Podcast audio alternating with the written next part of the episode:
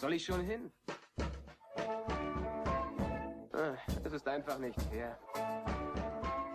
Wenn das Universum ein helles Zentrum hat, bist du auf diesem Planeten am weitesten davon weg.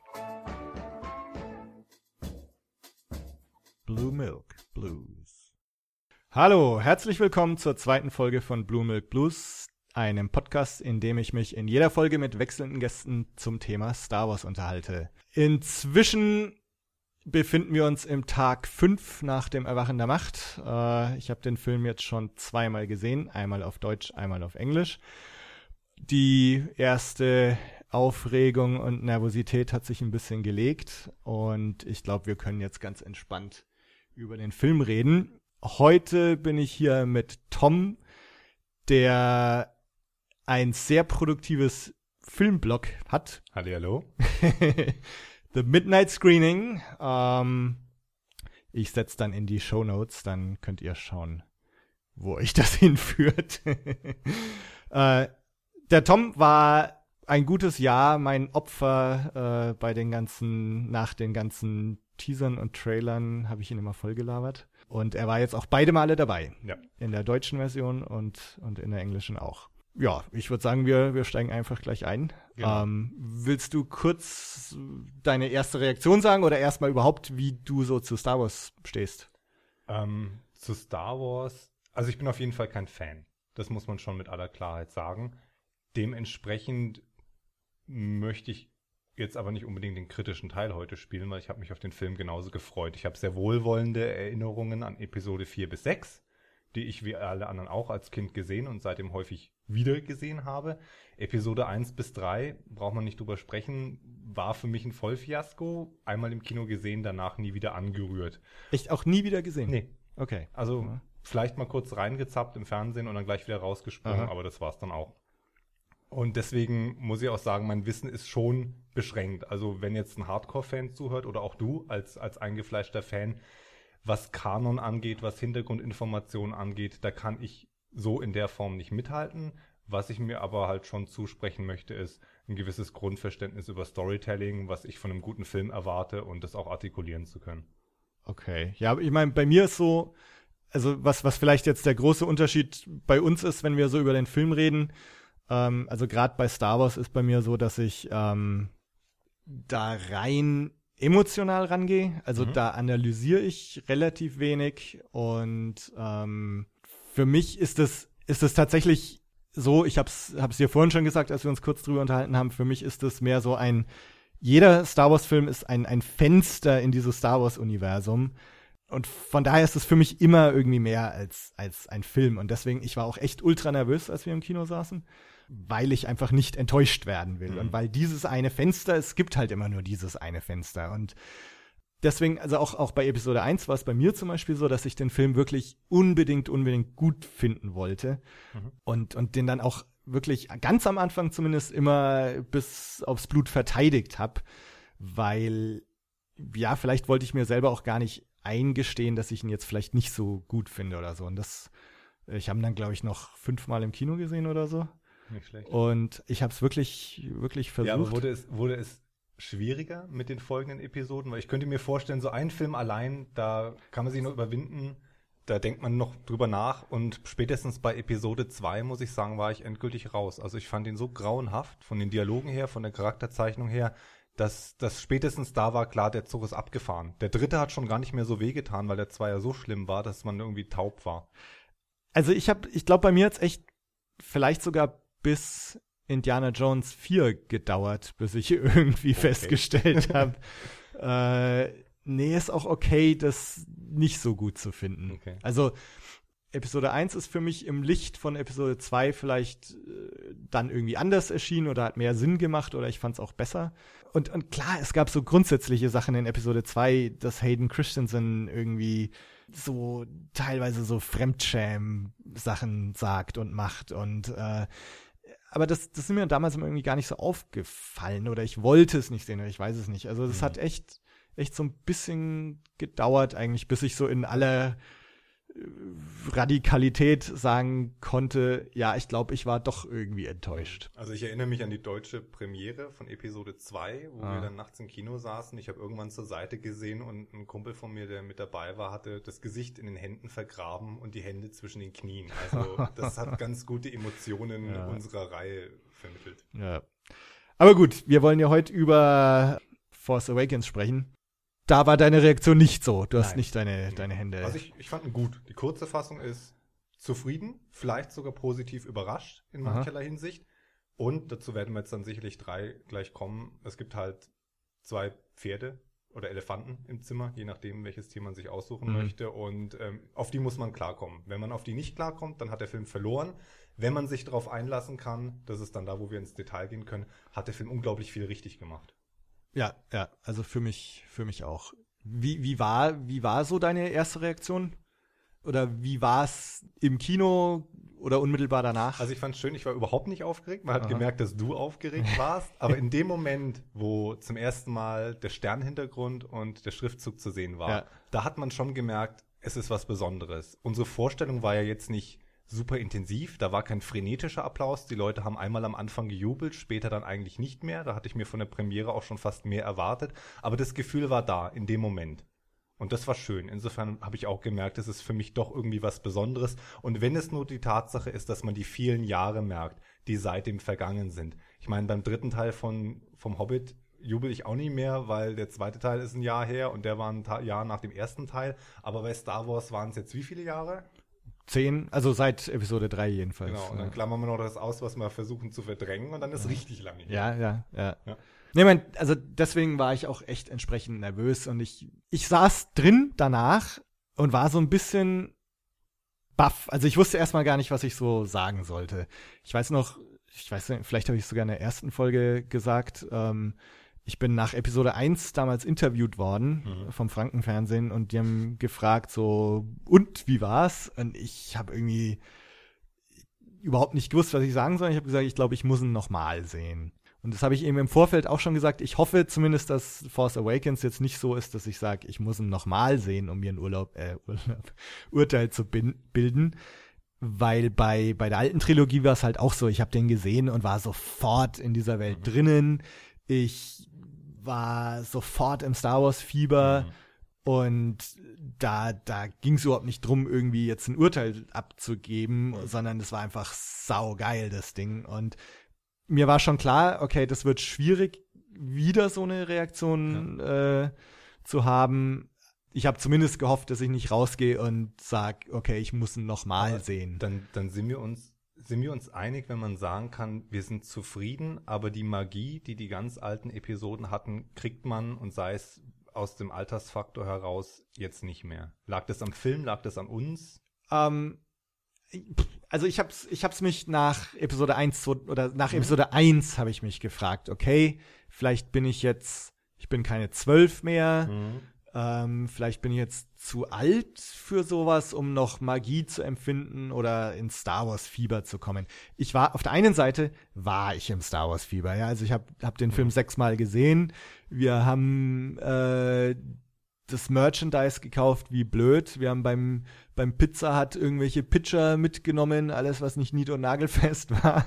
Und äh, auf der einen Seite war ich irgendwie drin, auf der anderen Seite ist der Funke nicht übergesprungen. Und ich habe mich immer gefragt, liegt's dran, dass ich zu alt bin? Also meine Überzeugung ist auch, um das klarzustellen, ich hoffe, man ist nie zu alt, um diese Magie zu empfinden. Generell Filmmagie. Das ist für mich altersunabhängig. Ja. Die Frage ist nur, ist es noch möglich bei einem Franchise, der so lange schon Teil deiner kulturellen Wirklichkeit ist und ist es möglich bei einer solchen Art von Geschichte, die halt doch recht klassischen Mustern folgt, beziehungsweise, da kommen wir gleich nochmal drauf, bereits bekanntes, nochmal in neue, neue Kleider hüllt.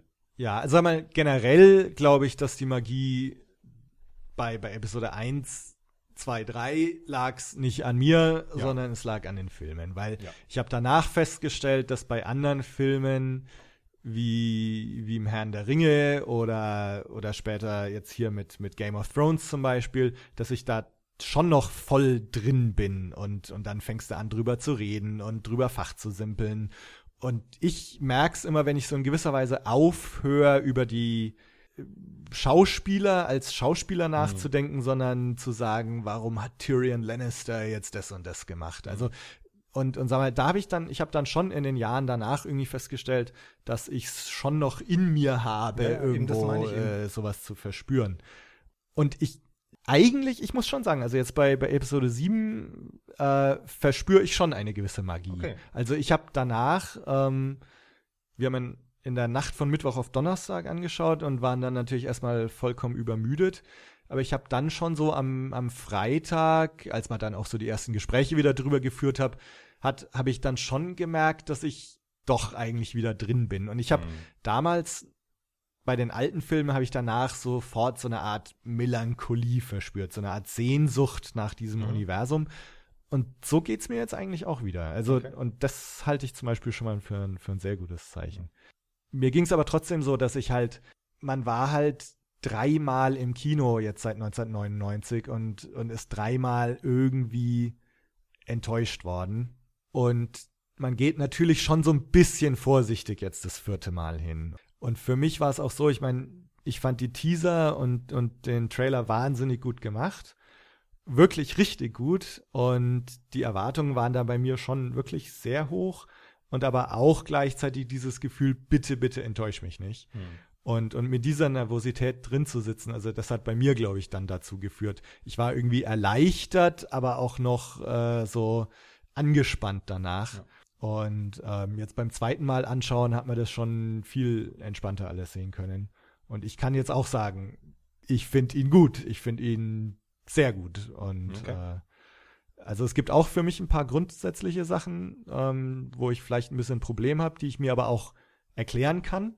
Aber ich finde, dass ganz, ganz viele Dinge, die in der Prequel-Trilogie irgendwie gefehlt haben oder vielleicht falsch gemacht worden sind oder fragwürdig waren, sind jetzt richtig gemacht worden. Aber, aber dann lass uns doch gleich mal in die Richtung gehen, weil ich glaube, wir sind beide rausgegangen zufrieden, aber mit ein, zwei Sachen, wo wir schon eine hohe Bereitschaft bewiesen haben, zu akzeptieren, was uns dahingestellt wurde.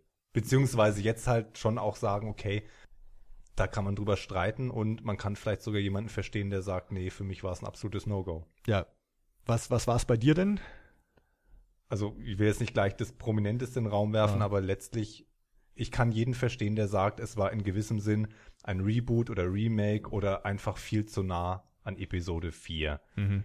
Wieder ein Todesstern, wieder dieselbe Struktur in weiten Teilen, ob man es jetzt an Details festmacht mit, der Film geht auf einem Wüstenplaneten los, diese ganzen Initiationsmechaniken. Ich war dankbar, dass er diese auserwählten Thematik, die da immer mitschwingt, nicht überstrapaziert hat. Das habe ich bei anderen Filmen als schwieriger oder störender empfunden. Aber ganz ehrlich, das kannst du nicht bringen. Du kannst nicht zum dritten Mal einen Todesstern bringen, egal wie groß und egal in welcher Art von äh, handwerklicher Kleinarbeit entstanden. Jetzt ist es halt keine Raumbasis, es ist ein ausgehöhlter Planet, geschenkt, aber da muss man schon sehr viel Bereitschaft mitbringen zu sagen, ja, okay, lasse ich mich jetzt mal drauf ein. Ja, ja. So gesehen macht es mir relativ wenig aus, wenn ich den Film ansehe, weil man schaut sich den Film an und in sich ist dieser Film irgendwie geschlossen und ja, da passt es irgendwie für mich. Für mich, wenn ich einen Schritt zurücknehme und so eine Meta-Haltung einnehme, ähm, wo man sagt, was, was stecken da jetzt für Gedanken hinter beim Filmemachen Ja. oder beim, beim Drehbuchschreiben und diese Entscheidung jetzt schon wieder einen Todesstern oder Starkiller Base oder so herzunehmen.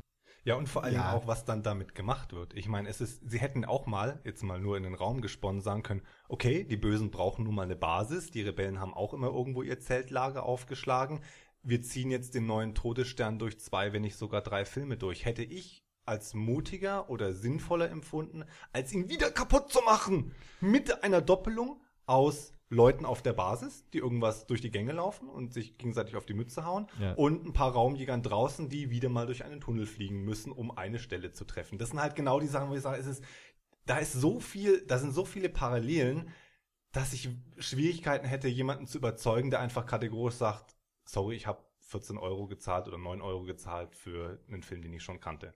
Ja, Da fällt es ja. mir schwer, gegen zu argumentieren, wenn ich ehrlich bin. Ähm, also ich habe ich hab eben so drei, drei äh, Erklärungen dafür. Ähm, Weil, also das, das war für mich auch eins, eins der Dinge, wo ich, wo ich echt sage, okay, von der Story her selber passt's für mich, dass das jetzt existiert. Aber vom, von, vom Filmemachen her oder von den Entscheidungen, die dahinter stehen, stört's mich irgendwie oder mich stört's vielleicht sogar noch mehr, dass sich der Film dadurch halt auch sehr angreifbar macht. Genau. Ähm, und das, sag mal, dieses angreifbar machen und ich den Film, ich irgendwie das Gefühl habe, ich müsste ihn verteidigen und, und sag mal, so eine offensichtliche Sache. Also dieses, ja, also wie schon, was du schon gesagt hast mit dem, mit dem, es geht auf dem Sandplaneten los und dann ist ein Typ mit einer schwarzen Maske und die suchen einen Druiden, der irgendwelche Pläne in sich trägt. Genau, genau. Und äh, dann gibt's eine Basis und die bedroht irgendeinen Planeten, der dann, und dann kommt die Basis immer näher oder es dauert, bis sie schussbereit ist und kurz bevor sie schießen kann, Ja. wird das ganze Ding zerstört und Ja. genau. Und, und an der Stelle fällt es mir auch wahnsinnig schwer, jetzt schon auch in die Konsequenzen zu gehen, die es von der Dramaturgie her hat. Da können wir gleich nochmal drauf kommen, weil was jetzt, was in der Liste noch fehlte und an der Stelle jetzt einfach mal Spoiler Warning. Ähm, sie benutzen diese Basis, um einen Planeten kaputt zu schießen. Ja. Plus ein paar Monde oder eigene Planeten, wie man es sehen Ja. will. Ich habe es als Monde wahrgenommen. sie sagen irgendwann, sie haben das so und so System genau. zerstört. Ja. Es ist jetzt auch nicht komplett neu, aber der Witz ist, dass der Zeitpunkt und die Art, wie sie es durchziehen, ist in gewisser Hinsicht schwächer als bei Episode 4. In meiner Wahrnehmung. Es fällt mir jetzt total schwer, auf dieser allgemeinen Ebene zu Ja, bleiben, ja. nicht ins Detail zu gehen, aber der knackigste Punkt ist eigentlich, in meiner Erinnerung war in Episode 4 der Planet, der zerstört wurde, der Heimatplanet von Prinzessin Leia. Ja. Richtig? Ja. Genau, die man gleich am Anfang vom Film kennenlernt in einer Notlage, dazu auch vielleicht schnell emotionale Bindung zu ihr aufbaut. Und dann ist es so ein persönlicher Schicksalsschlag für diese eine Figur, der Ja. halt unglaublich hart trifft. Und jetzt macht man dasselbe nochmal, was ohnehin schon immer schwierig ist, und hat aber diesen Bezug nicht, weil ganz ehrlich, äh, eine Minute oder was ist es, zehn Sekunden Einstellung in die Augen einer betroffenen Masse und dann wird der Himmel hell, das reicht halt nicht, dass es mich irgendwo trifft. Das ist so abstrakt, das ist ja schon wieder auf einer Größenordnung, die du emotional gar nicht mehr erfassen kannst, Ja. wenn es nicht irgendeine Anbindung geschaffen wird zu etwas, zu dem du eine emotionale Bindung bekommst. Also es war mir effektiv egal. Hm. Ähm, also mich, mich würde echt interessieren, was, was J.J. Abrams zu dieser ganzen Thematik sagt, weil das sind ja irgendwo bewusste Entscheidungen gewesen, das, das so zu machen. Dass das jetzt. Ich, ich habe ja am Anfang immer gedacht, dass das Jakku, also das ist der Wüstenplanet, ich dachte, das ist schon wieder Tatooine. Und, und sag mal, es, es hätte, es spricht überhaupt nichts dagegen, dass das jetzt meinetwegen ein, ein Wiesenplanet ist oder so. Genau. Ja? Also ja, gut, das mit, mit dieser Star Killer Base, das ist natürlich schon was sehr, sehr Großes und Elementares. Ähm, aber es stellt sich schon die Frage, ob man sowas nicht auch hätte anders lösen können. Ich meine, mal ein Beispiel, das ist jetzt schon sehr, äh, wie ich sage, also die, die, die Argumentationskette ist nicht unangreifbar, aber ich würde zum Beispiel mich schon fragen, was hätte sich für den Film, für die Dramaturgie, für die Spannung, für die Figuren verändert, wenn der Planet der Republik nicht zerstört worden wäre? Beziehungsweise im Umkehrschluss, was hat sich dadurch verändert, dass er zerstört wurde? Und ich fand es eine viel intensivere Bedrohung, dass sie wissen, Mist, das Ding zielt jetzt auf unsere Rebellenbasis. Mhm. Die löschen jetzt gleich die Rebellion aus, wenn wir Pech haben. Das reicht für mich vollkommen als Motivator. Klar, es ist von der zeitlichen Abfolge dann ein bisschen schwieriger. Sie erfahren es und wir erfahren sie es und wie viel Vorlaufzeit haben sie. Aber so richtig hätte ich es nicht gemerkt, wenn da nicht vorher ein Planet kaputt gemacht worden wurde. Das war einzig und allein eine Demonstration der Stärke dieser Waffe. Und als solche natürlich erzählerisch legitim. Aber du musst dir schon überlegen, mit welchen Beispielen arbeite ich da. Also ich denke, es wäre interessant gewesen, dass wie der Film funktioniert hätte ohne das ganze Ding. Also weil meine, das, das Wiedersehen mit Han und Leia oder zwischen den beiden, dann diese ganze Kylo Ren-Geschichte, das Erwachen der Macht in Rey. Also der Film gibt an sich schon genug her und genug Dramaturgie her, um interessant zu bleiben. Wer ich mich mich würde echt interessieren, ob es mal vorher eine andere Idee gab, da irgendwie eine andere Bedrohung herzuholen und so weiter. Ähm, und und ja und was J.J. Abrams eigentlich sagt zu dieser ganzen Sache, dass das eigentlich schon sehr ähnlich ist. Und ich finde, man merkt dem Film da so eine gewisse Nervosität an. Also ich finde, der Film ist nicht ganz frei von diesem Riesendruck, der darauf Ja, lastet. Das war ja auch so unser erster Eindruck. Ähm, er ist gut, er macht viele Dinge richtig, aber wenn er eines nicht ist, dann ist er nicht, dann ist er mutig. Also mutig Ja. ist er auf gar keinen Fall. ja. Muss man schon so sagen. Und aber also für mich gibt's jetzt zwei Dinge, die ich äh, mir noch so dabei gedacht habe. Also erstens, genau, also diese Meta-Frage, so was haben sie sich dabei gedacht und, und sag mal, auf, auf der Meta-Ebene sich vielleicht über das Screenwriting oder so aufzuregen. Genau. kann ich alles verstehen, ist für mich halt immer so eine Sache, ich will mich nicht auf der Metaebene bewegen bei Star Wars. Für mich ist Star Wars die Geschichte, ich möchte die genießen, ich will nicht auf die Metaebene. Und das hat mich, das, das war das für mich in Episode 1, 2, 3. Ich war konstant auf der Metaebene. Ich habe mich gefragt, warum haben die einen Neunjährigen hergenommen als Anakin? Warum schauen die Computereffekte alle so aus? Warum gibt's die Midichlorianer? Warum haben sie so einen komischen Schauspieler gecastet für Anakin? Und ich bin irgendwie überhaupt nicht von dieser Metaebene runtergekommen. Das lässt Force Awakens schon zu. Und, und deswegen widerstrebt es mir, und vielleicht bin ich deswegen so ein bisschen so, Mensch, äh, hätte der das anders gemacht, dann müsste ich mich überhaupt nicht auf diese Metaebene bewegen, Mhm. sondern wäre in dem Film drin und würde nur über die Handlungen reden. Also ich finde es grundsätzlich enorm wichtig, sich auf einen Film einzulassen.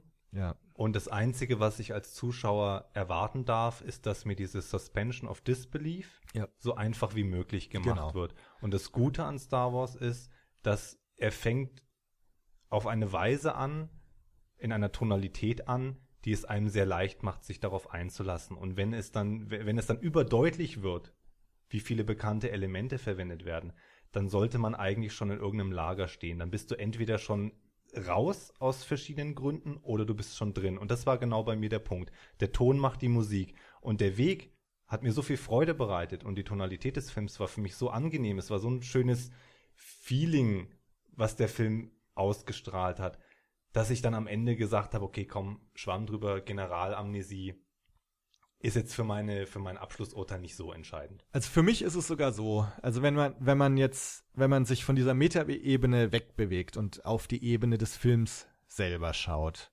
ähm, macht's für mich Sinn. Ähm, ich sag vielleicht kurz vorher noch, was, was die zweite Sache war, Ja, die gerne, mich gerne. gestört hat. Und weil die Antwort auf, auf beide Sachen ist nämlich miteinander verknüpft. Die zweite Sache, die mich gestört hat, ist diese ganze Sache mit der First Order. Das hat für mich, wenn ich den Film anschaue, macht's nicht sofort Sinn, nicht wer die sind, weil okay, das ist halt jetzt irgendwie das Imperium, aber erstens, was die wollen oder, oder was genau die Motivation ist, jetzt auch Luke Skywalker zu finden und warum, was auch bei dem Film dahinter steckt, jetzt zu sagen, das ist jetzt nicht mehr das Imperium, sondern es ist die First Order und die Rebellen sind nicht mehr die Rebellen, sondern es ist die Resistance. Und dann gibt's noch diese dritte Sache, nämlich die neue Republik. Und das ist für mich nicht unmittelbar einleuchtend. Und das finde ich halt, das ist der große Vorteil von, von A New Hope. Da hast du das Imperium und das ist böse und dann gibt's die Rebellen und die sind gut und du weißt zwar auch nicht viel drüber, also du weißt, okay, Darth Vader, da ist das Imperium und die, diese weißen Soldaten gehören zum Imperium. Und dann reden sie noch irgendwas, der Kaiser hat den imperialen Senat aufgelöst, bevor sie ihn dann in Empire Strikes Back Imperator nennen. Und, und sagen, aber du weißt auch nichts, aber das, was du siehst oder, oder Imperium Rebellen, das gibt dir genug Infos, Frame of Reference, um, um diesen Film zu verstehen. Und für mich ist es so, dass ich nicht verstehe, was so die Machtverhältnisse in diesem Universum sind. Ähm, ich würde mal sagen, genau, und, und das hat mich, das hat mich echt gestört, dass ich irgendwie, warum kämpft die Resistance jetzt immer noch gegen diese First Order und warum heißt die Resistance, wenn es eigentlich die neue Republik gibt?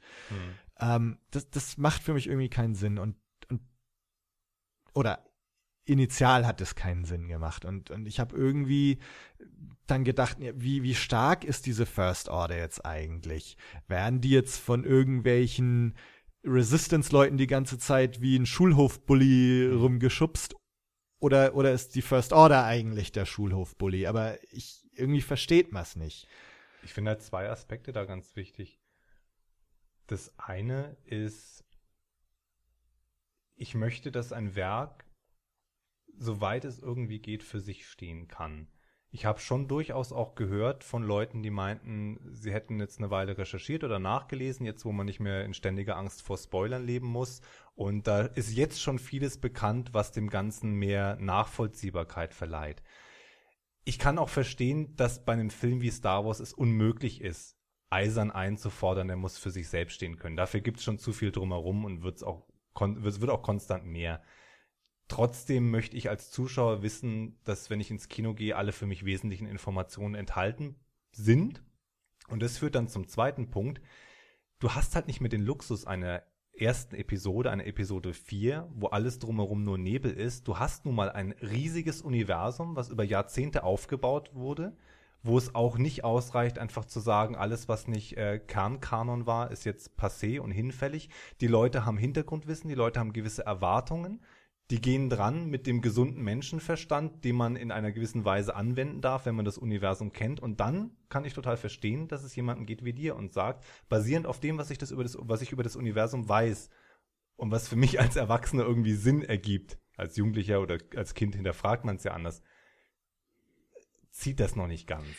Also es, genau, und also für mich ist es eben so, dass ich äh, irgendwie um diese Bedrohung einschätzen zu können, muss ich irgendwie wissen, was so die Machtverhältnisse sind. Und, und die Machtverhältnisse sind in, in A New Hope klar. Das ist die, die Galaxis ist, wir mal, zu, ich, ich sag jetzt mal 100 Prozent unter der Schreckensherrschaft des Imperiums.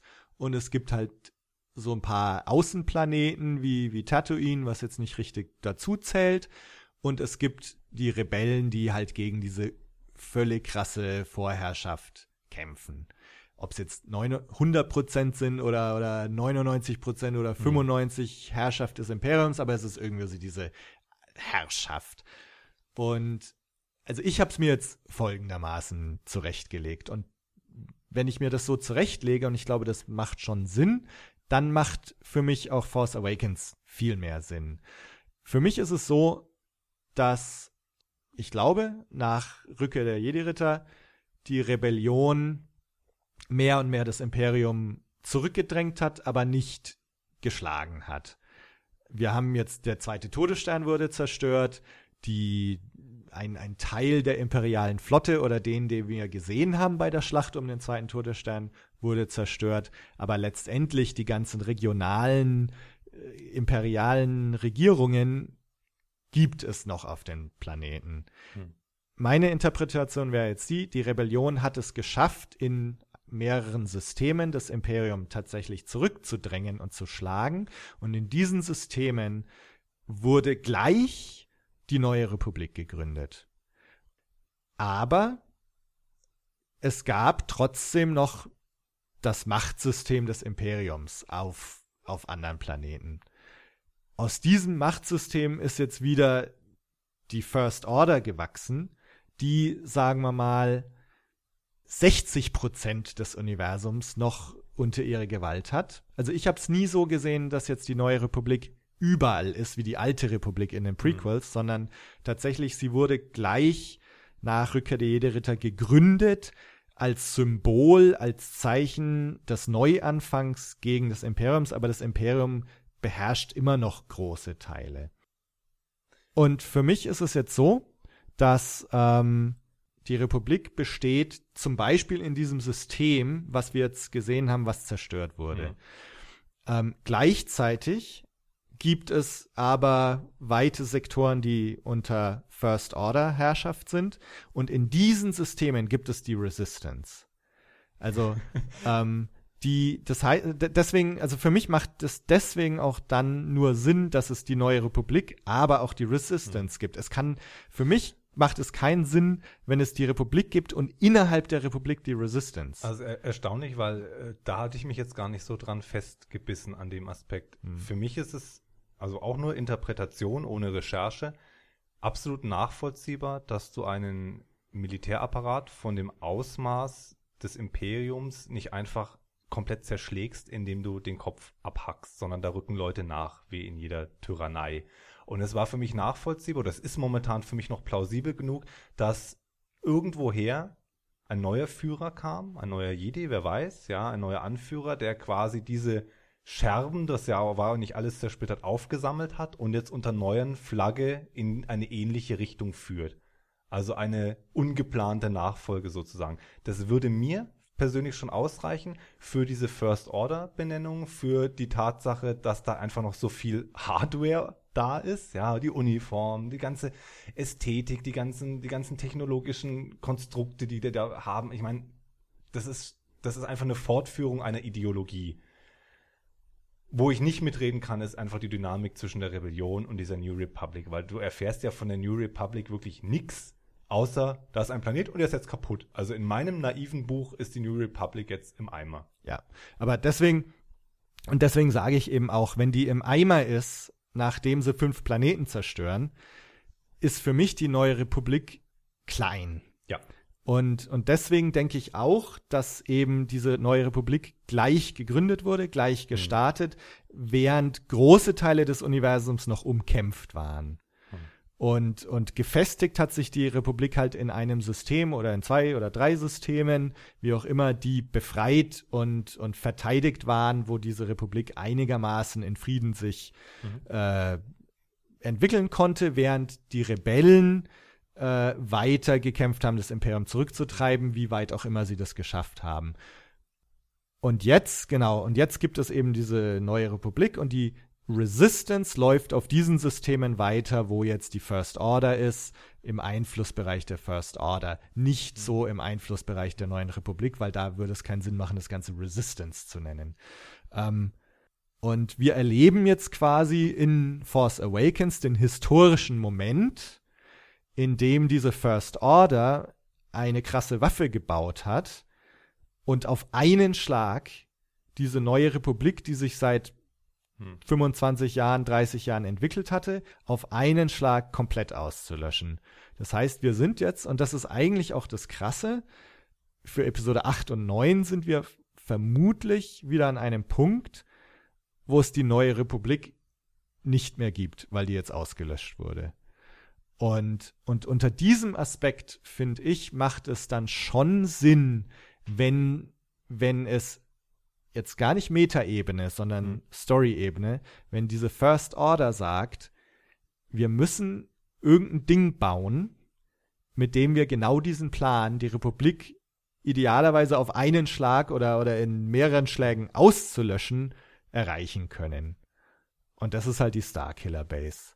Und und von daher macht es für mich schon Sinn zu sagen, okay, wir bauen jetzt was, was sich so einigermaßen bewährt hat, eine Waffe, mit der du ganzen Planeten zerstören kannst, und dann bauen wir aber gleich eine richtige Waffe, mit der wir gleich ein ganzes System auf einmal zerstören können. Und, und unter diesem Aspekt macht es dann schon wieder Sinn für mich, warum es jetzt diese Starkiller Base gibt. Äh, Man merkt aber deine Bereitschaft, da sehr viel Hirnarbeit zu investieren. Und das ist das, wo ich jetzt einen rhetorischen Seitenschritt machen würde. Und ich will jetzt hier, wie gesagt, keine Konterposition einnehmen, aber für einen Film, der auf sehr vielen Ebenen sehr einfach gestrickt ist und einfach zweifelsfrei Motive neu aufbereitet, ist mir dieses Ausmaß an Mitarbeit ganz schön viel. Also wenn es stimmt, ist es mir ganz schön viel, was dem Zuschauer abverlangt wird. Ja, ja und nein. Also ich letztendlich finde ich, klar, ich habe mir natürlich viel Gedanken gemacht, mhm. aber letztendlich finde ich die Ansage jetzt, wenn man sagt, okay, die haben halt eine Waffe bauen müssen, die groß genug und krass genug ist, um diese Repl äh, die, die Republik zu zerstören. Das ist jetzt, klar, muss man dann, also man, man denkt, man muss denken, aber ich finde man, das ist jetzt auch nicht mhm. so krass weit aber, oder, oder um mehrere Ecken gedacht zumindest, also ich finde jetzt, dass das ist halt auch ein bisschen so die, die Reaktion auf, wenn Leute sagen, so schon wieder den Todesstern. Ich glaube, wenn man jetzt das, und das führt mich gleich zu meinem, meinem dritten Interpretationsweg. Mhm. Äh, ähm, also klar, wenn man jetzt als Kind zum ersten Mal, wenn man zum ersten Mal Star Wars sieht und schaut sich diesen Film an, dann denkst du natürlich nicht, ich habe das alles schon mal gesehen, weil der Film von 1978 oder 77 hat genau das gleiche eigentlich schon mal gemacht.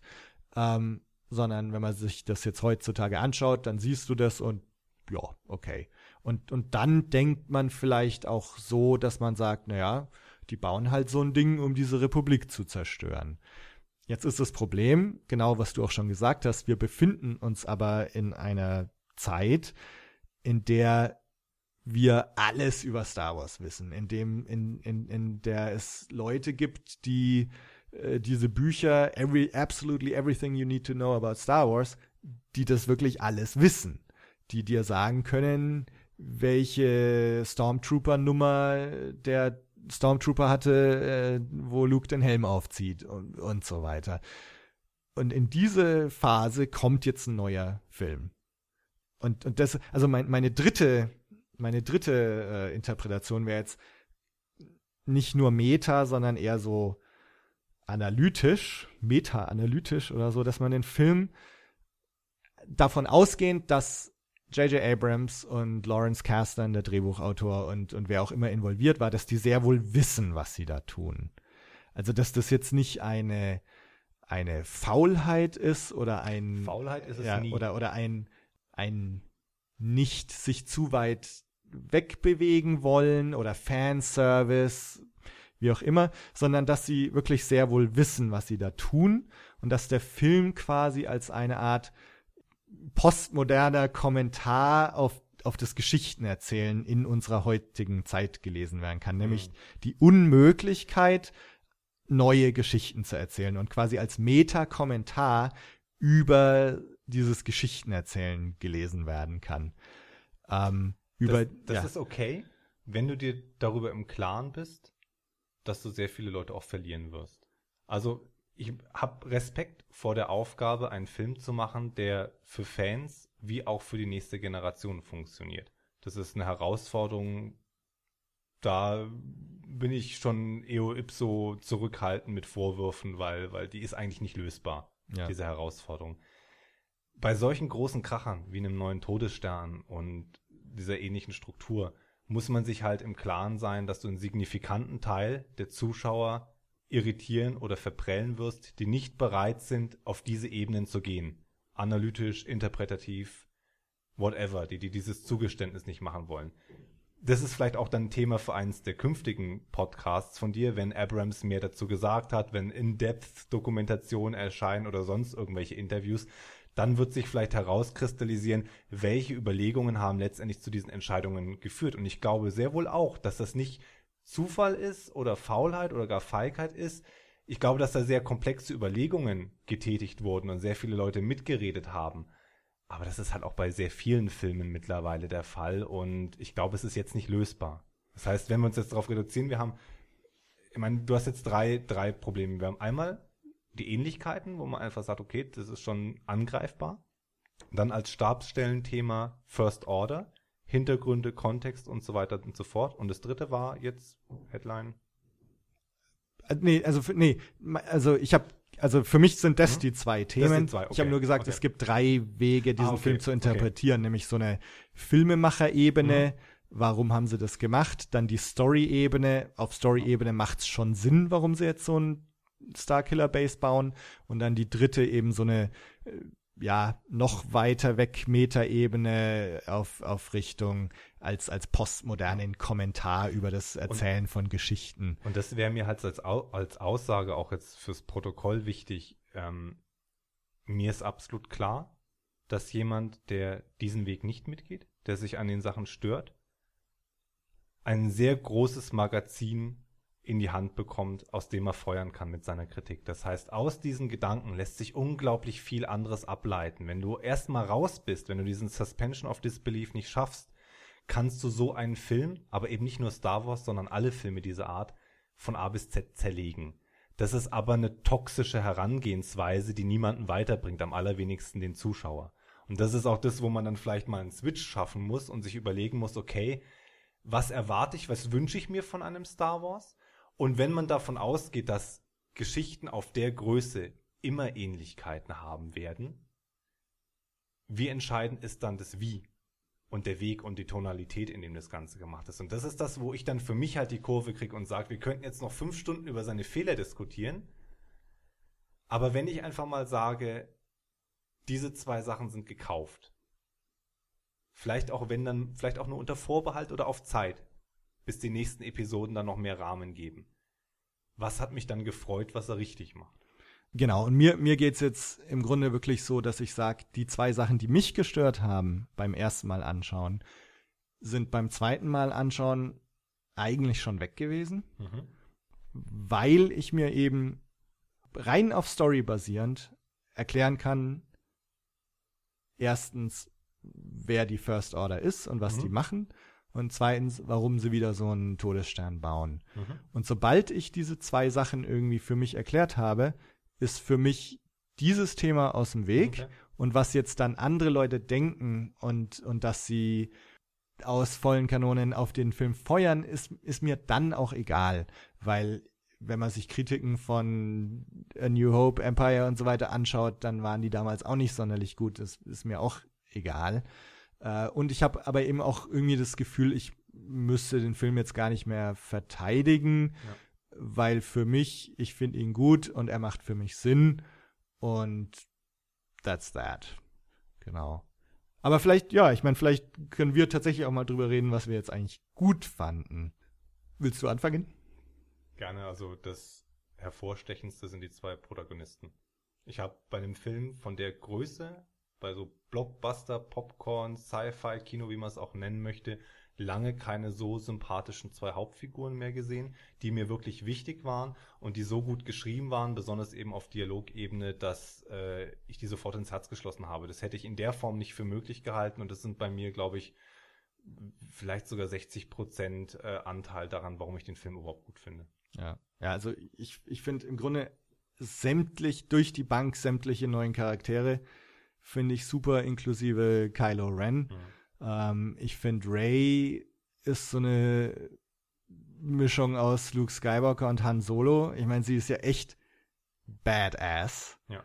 Ähm, und also für mich ist klar, ich, sie ist Schauspielerin, ist, ist 23, glaube ich. Ähm, Finn wird auch so in dem Alter sein, weiß ich nicht.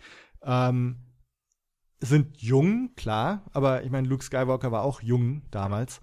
Und äh, aber für mich wirkt es nie so wie wie Attack of the Clones, wo du echt so ein Teenie vorgesetzt bekommst. Die sind sind zwar noch jung und haben so ihre Probleme mit ihrer Identität, gerade auch Kylo Ren, aber sie wirken nicht sie wirken nicht jung.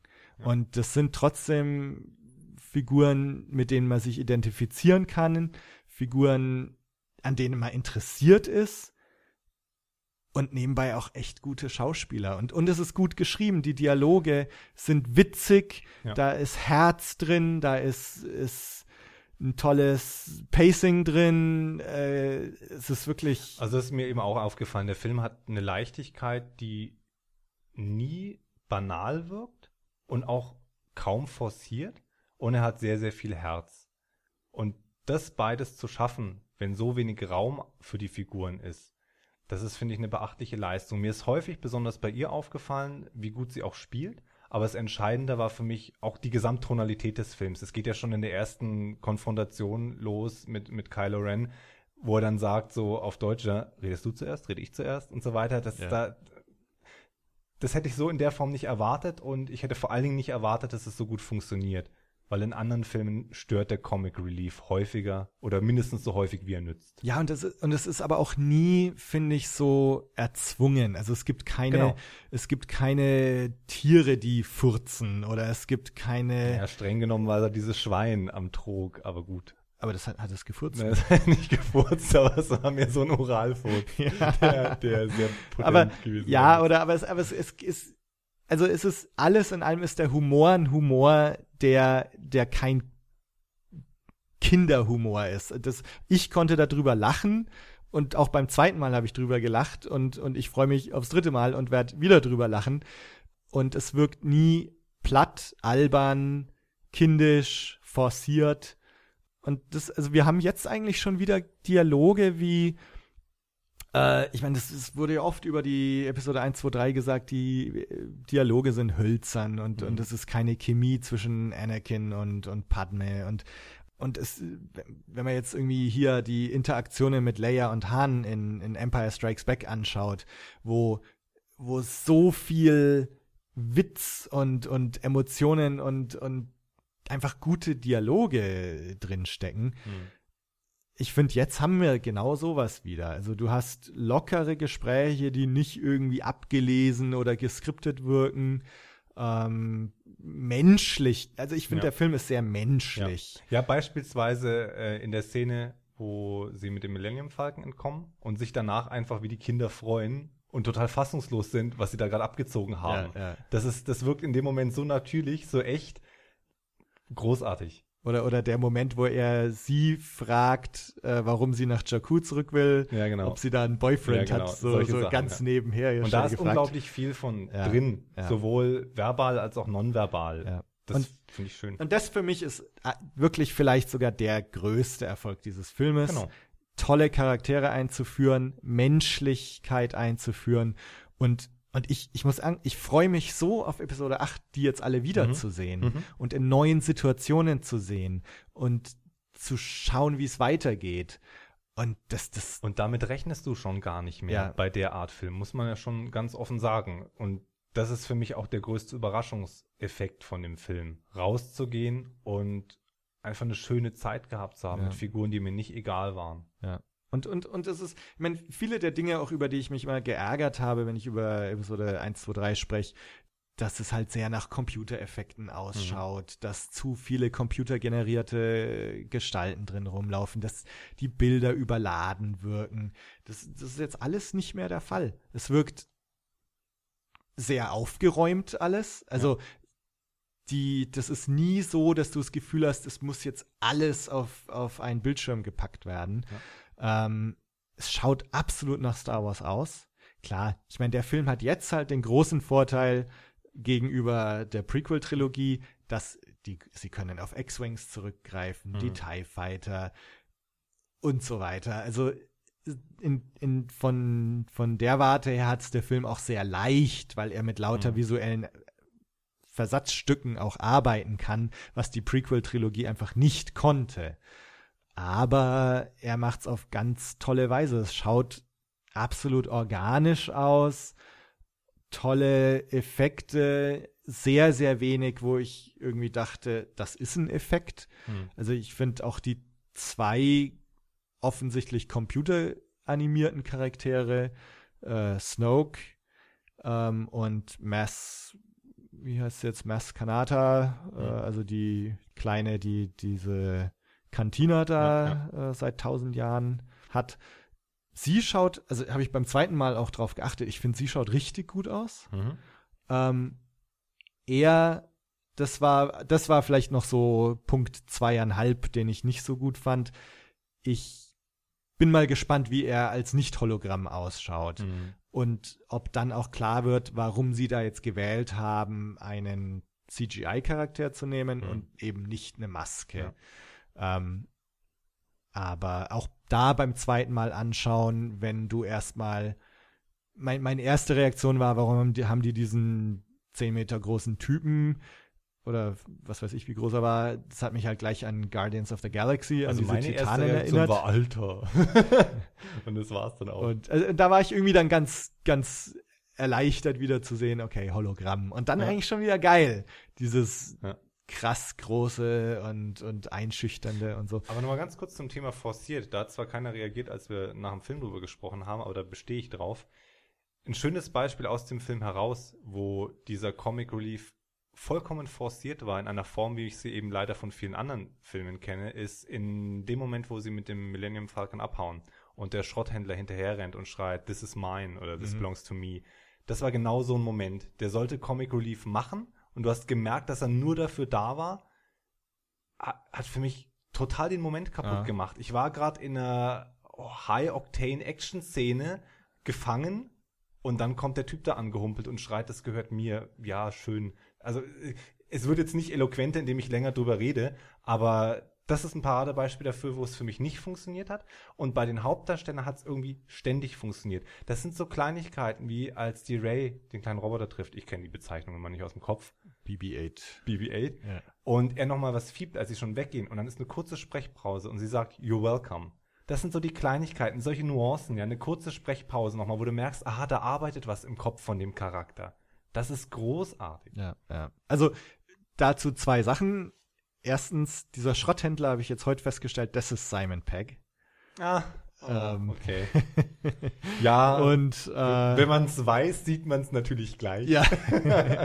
und ja, und BB-8 finde ich auch ist echt ein Star irgendwie. Also ich finde jetzt eben nicht, dass es mich haben 3PO und R2, vor allem 3PO, ziemlich genervt in Episode 1, 2, 3. Mhm. fand ich, war nicht notwendig, die da einzuführen.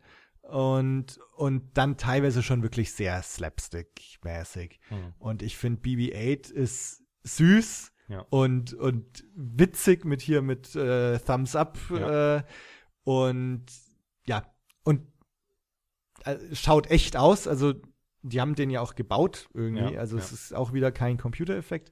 Finde ich super. Was ich auch super finde vom Look her, der Millennium Falke. Finde ich, schaut so geil aus, wenn sie ihn jetzt von innen zeigen und das Ding schaut so schrottig aus. Jetzt, jetzt merkst du endlich mal, was, was Leia damals immer meinte, wenn Mhm. sie hier so von der Schrottmühle redet. Ja. Finde ich super. Also das, das fand ich auch sehr, sehr gelungen. Und wenn wir schon dabei sind, diese ganze Szene mit, mit Han Solo und, und wo, wo er dann diese drei Tentakelrollwesen da gefangen hat, dieser kurze Einblick in dieses Schmugglerleben von Han Solo, Mhm. fand ich auch ziemlich, ziemlich gelungen. Ähm, irgendwie so ein bisschen dieses, dieses Feeling zu zeigen, in welchem Milieu hat sich Han Solo eigentlich bewegt, bevor wir ihn in A New Hope getroffen haben. Ich glaube auch, dass solche kleineren Eskapaden wahnsinnig viel dazu beitragen, das Universum, dem Universum Tiefe und Glaubwürdigkeit zu geben. Wenn du dich manisch nur an den zentralen Plot festklammerst, der ja dann eben auch nicht ultra komplex ist, dann leistest du dir selbst einen Bärendienst. Also gerade diese ganzen grundlegenden Drehbuchregeln mit jede Szene braucht ihre Berechtigung und so weiter, kein Füllwerk, das gilt dann nur eingeschränkt. Du, du brauchst diese kleinen Ausflüge am Rande, damit das Ganze lebendig wirkt. Ja, ja. Ja, also für, für mich, äh, dass der Film sich eben auch Zeit nimmt, um, um solche kleinen Sachen zu erzählen und einzubauen. Ja, also ich, weiß nicht, für mich, deswegen sage ich echt, also für mich fühlt sich's nach Star Wars an und, und macht ganz viele Sachen richtig gut.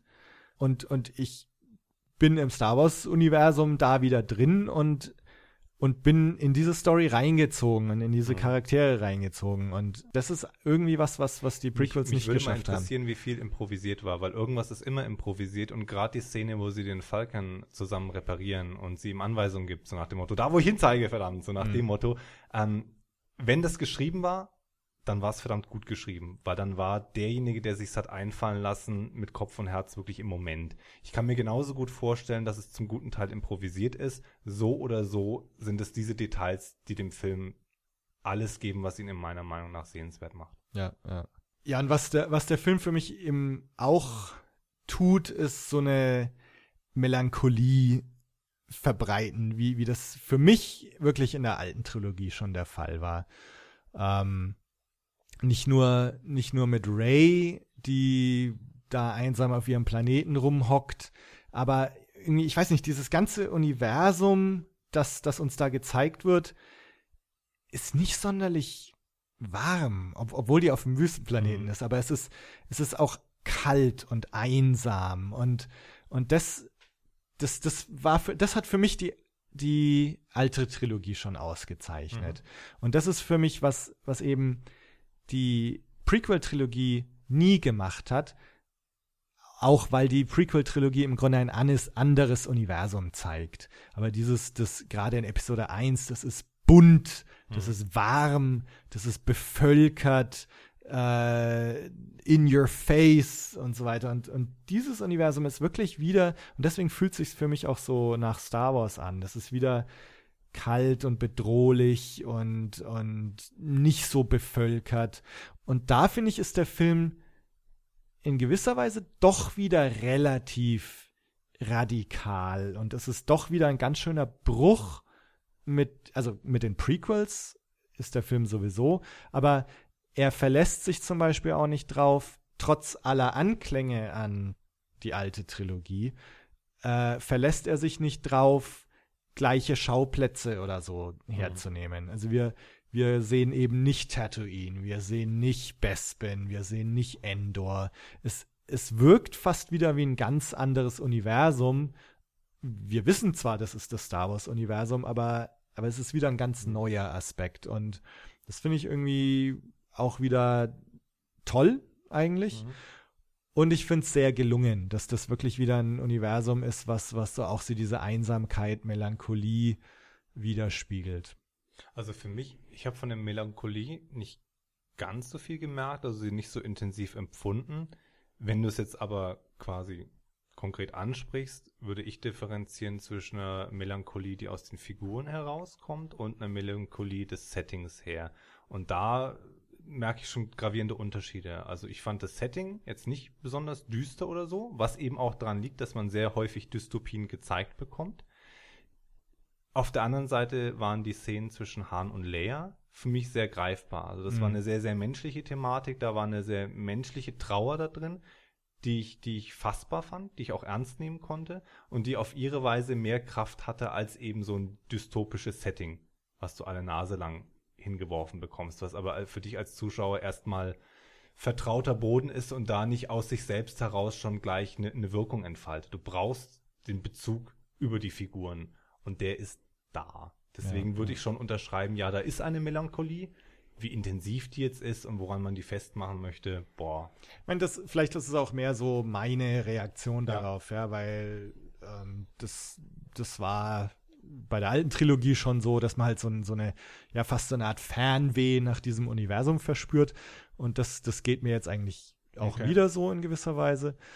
Und ähm, ja, sag mal, diese, diese Planeten, die man gezeigt bekommt, gut, wir sehen halt die Jakku, wir sehen die Rebellenbasis auf, auf diesem grünen Planeten, dann sehen wir, sehen wir dieses Restaurant am Ende des Universums, da siehst du auf dem ganzen Planeten im Grunde auch nur Wälder und Seen und dann steht da halt irgendwann dieser, dieses tempelartige Gebäude und dann hast du halt Star Killer Base, wo du aber auch diese eisigen, weiten mhm. und einsamen Wälder hast und so. Und das, das aber, vielleicht dadurch. Ja, so ein, ein Beispiel, wie, wie, wie, es ist halt immer eine sehr persönliche Sache, das merken wir jetzt schon in der Art, wie wir darüber sprechen, aber für mich wäre zum Beispiel der Planet, auf dem diese Kneipe ist. Mhm Piraten, Kaschemme, whatever. Das wäre für mich einfach nur grüner Planet X, weil der bei allen schönen Effekten so generisch ist, der könnte aus jedem Science-Fiction-Film sein, wo interplanetarische Reisen eine Rolle spielen. Hat für mich kein Profil.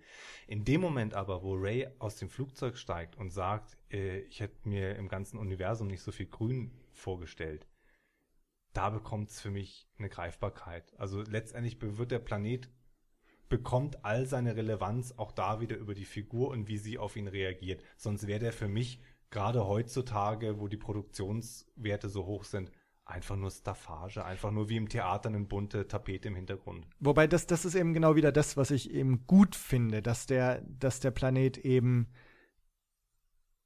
sehr zurückgenommen ist. Also da ist eben nicht Riesenstädte drauf oder, oder Mordskulisse, sondern es, es wird es ist relativ leer und, und relativ zurückgenommen. Ähm, und äh, da gibt's halt dieses Häusle. Und also das finde ich gut, dass, dass, dass man im Grunde nicht versucht, da jetzt hier mit Spezialeffekten ein, ein riesen Spaceport äh, aufzubauen oder irgendwie mhm. sowas. Äh, sondern das ist, also für mich ist es wirklich ein Gefühl einfach, was da vermittelt wird. Da steht es halt so einsam rum Mhm. Und, und diese Einsamkeit ist für mich was, was halt irgendwie in, in, in der kompletten Prequel-Trilogie im Grunde nie irgendwie äh, vermittelt wurde. Und für mich ist die Einsamkeit ein elementarer Bestandteil der, der Originaltrilogie, sei es Yoda, der allein auf Dagobah wohnt, äh, Obi-Wan, der irgendwie in der Einsiedelei lebt, mhm. äh, äh, der, der Schneeplanet, auf dem eisige Weiten sind, in denen du dich verlieren kannst und so weiter. Und, und das, das finde ich schön, dass sowas ein bisschen wieder eingeführt wird. gut, klar, du hast jetzt Han und Leia äh, gebracht, das ist natürlich, ähm, ich meine, wie lange haben sie sich nicht gesehen zu dem Zeitpunkt? Zehn Jahre? Nee. Ich weiß es nicht. Nee. Kürzer? Ja. Also ist jetzt rein interpretativ, Ja. aber auf mich wirkt's kürzer. Ja. Also das ist so Timeline-mäßiges für mich eh noch nicht so ganz klar. Ja, aber das sind so Sachen, die kannst du jetzt auch nicht lösen. Das ist auch Ja. klar. Sowas so wie, äh, ich komme jetzt mit den Namen schon durcheinander, Kylo Ren. Ja. Wie alt soll der im Film sein? Wir wissen, wie alt der Schauspieler ist. Wir wissen nicht, wie alt die Figur sei, sein soll. Von dem Alter der Figur ausgehend könntest du dann rückwärts rechnen und darauf kommen, wie lange sich Han und Leia nicht mehr gesehen haben, wenn sie sich wirklich seit seiner Initiierung oder seit dem Schlachtfest der Jedi ähm, nicht mehr, nicht mehr zu Gesicht ja, bekommen ja, haben. Ja. Das wird passiert sein, dann wird die Beziehung drüber zerbrochen sein. Wie lange das gedauert hat, kann man auch nur mutmaßen. Und dann sind es halt ein paar Jahre. Ich mein, gut, genau, das ist jetzt im Grunde auch, auch nebensächlich. Ich meine, das werden wir sicher alles in irgendwelchen Romanen und sonst was irgendwie noch Genau. mitbekommen. Oh, der Be Beziehungszerbruchsroman, Ja. 600 Seiten Beziehungselend. Wunderschön. Genau. Aber, aber nichtsdestotrotz, ich meine, das ist halt, die sehen sich zum ersten Mal seit langer, langer Das Zeit klar, wieder. das ist klar, ja. Und ähm, ja, gut, und dann passiert natürlich äh, einer der großen Spoiler in, in Episode 7, nämlich der Tod von Han Solo. Äh, du hast jetzt gesagt, dich hat's gar nicht so überrascht, ne? Oder Das war jemand anders. Ich hatte Ach so. nicht damit gerechnet. Ah. Ich saß jetzt nicht total abgeklärt da und Ja. habe nur genickt. Ja. Das nicht. Ich fand aber den größeren, äh, den größeren Faktor eigentlich, dass er der Sohn von Han und Leia ist. Ja. Auch da kann man sagen, ja, habe ich schon gewusst. Ja, klar, war es eine Möglichkeit, dass man es dann gesagt und bestätigt bekommt, hatte für mich schon mal nochmal ein anderes Gewicht. Also ich fand Kylo Ren als Sohn, ich fand schön, dass es gleich abgehakt haben, dass Ja. das relativ schnell ja, geht. Ja, genau. dass da jetzt nicht wieder so ein Big Reveal, I'm your son oder sowas kommt, dass sie das gleich gemacht haben und relativ äh, schnell abgehakt, fand, fand ich sehr gut. Und ich hoffe, dass es bei Ray sollte sie zum Beispiel Luke Skywalkers Tochter sein oder Ich glaub's ja nicht. oder, oder Kylo Rens Schwester oder irgendwas. Auch da hoffe ich, dass das schnell kommt, wenn, Mhm. wenn es kommt. Aber also das fand ich einen der, der wirklich guten Sachen, dass das recht schnell ging. Ja. Ja, und der Tod von Han Solo, also ich muss echt sagen, mich hat es schon ganz schön getroffen. Also jetzt vielleicht nicht so im Film selber, also weil irgendwann, als er da auf diese Brücke läuft und du das, Mhm. den Lichtstrahl da so siehst und dann dieser, dieser Riesenshot, da, gut, da weißt schon, oh Gott, jetzt passiert gleich was. Und, ähm, aber dann, also nicht nur die Reaktion von Chewie, wie er dann quasi ausrastet und, aber für mich, ich muss auch sagen, beim zweiten Mal hatte ich auch wieder ganz schönen Kloß im Hals irgendwie. Es ist halt doch irgendwie so der Held meiner Jugend, der da jetzt stirbt. Und er ist schon ein ganz schöner Hammer. Ich find's gut, dass sie das machen. Mhm. Ähm, und es macht sicher auch Sinn jetzt für die, was jetzt dann noch kommt in Episode 8 und 9. Du hast halt auch nicht mehr das Problem, was machst du jetzt mit der alten Garde. Aber ja, krasse Szene. Mhm. Ist natürlich auch jetzt für Kylo Ren äh, so der, weil Snoke ja irgendwie noch sagt, so du, du musst, jetzt ist deine Ausbildung fast zu Ende und so. Das ist jetzt halt so dieser letzte Push da noch auf die, auf die dunkle Seite, äh, wo es sicher jetzt auch interessant wird, wie es, wie es da weitergeht. Also was ich halt spannend finde bei diesen Filmen, ähm, es gibt Filme, ich weiß, das habe ich zuletzt gesehen, zum Beispiel Der Richter mit Robert Downey Jr. Ja. Die arbeiten auf eine gewisse Emotion hin oder auf eine gewisse Wandlung des Protagonisten, der eine Entwicklung durchmachen soll. Und wenn das gut gemacht ist und der Film sich konsequent darauf hin entwickelt, dann hat es am Ende auch immer einen gewissen Wumms. Den hat es jetzt bei mir da in der Form nicht. Für mich ist der Bezug, den ich zu Han Solo habe, zu weit weg. Dafür ist es zu lange her. Die Relevanz, die er damals für mich hatte, hat er heute nicht mehr. Wo ich aber den Zugang bekommen habe, war eben zu dieser ganzen Thematik mit äh, Eltern-Sohn. Dieser, dieser Enttäuschung, dieser Trauer in ihm. Und für mich war deswegen fast schon, ja, ich meine, das war schon, es war schon ein krasser Moment, dann zu sehen, fuck, noch kurz links angetäuscht und dann rechts durchgebohrt. Ne? Ja, ja. Ähm, das hat schon gesessen, aber mehr Nachgehalt, auch beim zweiten Mal, hat für mich die Szene kurz vorher, wo er Kylo Ren sieht, aber Kylo Ren ihn noch nicht sieht und er an der Säule steht und merkst wirklich, es arbeitet in ihm. Mhm. Und er sagt, ich muss jetzt was tun. Das ist quasi mein zweiter Auftrag, mit dem mich Leia hingeschickt hat. ja. Und, äh, und das ist diese, dieser Moment des Haderns, wo du in seinem Gesicht siehst, und da sieht man auch, dass Harrison Ford durchaus noch was auf dem Kasten hat, wo du in seinem Gesicht ablesen kannst, ohne Overacting, diese Fülle an Emotionen, die durch ihn durchgeht und dass er eine Entscheidung für sich trifft. Und in dem Moment, wo er die Entscheidung trifft, du ahnst ja schon als Zuschauer, die ist wahrscheinlich in irgendeiner Form fatal. Das ist für mich der prägende Moment dieser Figur, auch Han Solo weil er damit an einem Punkt angelangt ist, wo er in der Form früher nicht war. Es, das ist jetzt ein anderer Mensch, viele Jahre älter, viele Jahre reifer und der tritt eine Art von Nemesis gegenüber, die er in der Form niemals bekämpfen musste und für die er auch in keiner Form gewappnet sein kann, weil kein Mensch darauf vorbereitet sein kann. Und das gibt dieser, dieser, dieser Szene für mich die, die Dichte und die Tiefe. Ja, Das andere ist tragisch, ist traurig, wie es immer traurig ist, wenn eine sympathische Figur in einem Film stirbt, aber es hat für mich nicht diese World-Shattering-Effekts, die es vielleicht für andere hat. Ich sage jetzt bewusst nicht haben soll.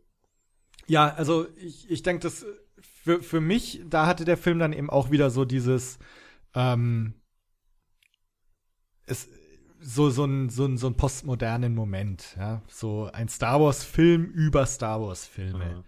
Äh, ein, ein Star Wars-Film, der eben auch äh, dir klar macht, das, was wir vor 25 Jahren oder mehr gesehen haben, ist eine Story. Also für Ray sind es jetzt Stories und Han Solo erzählt ihr halt, das, das war.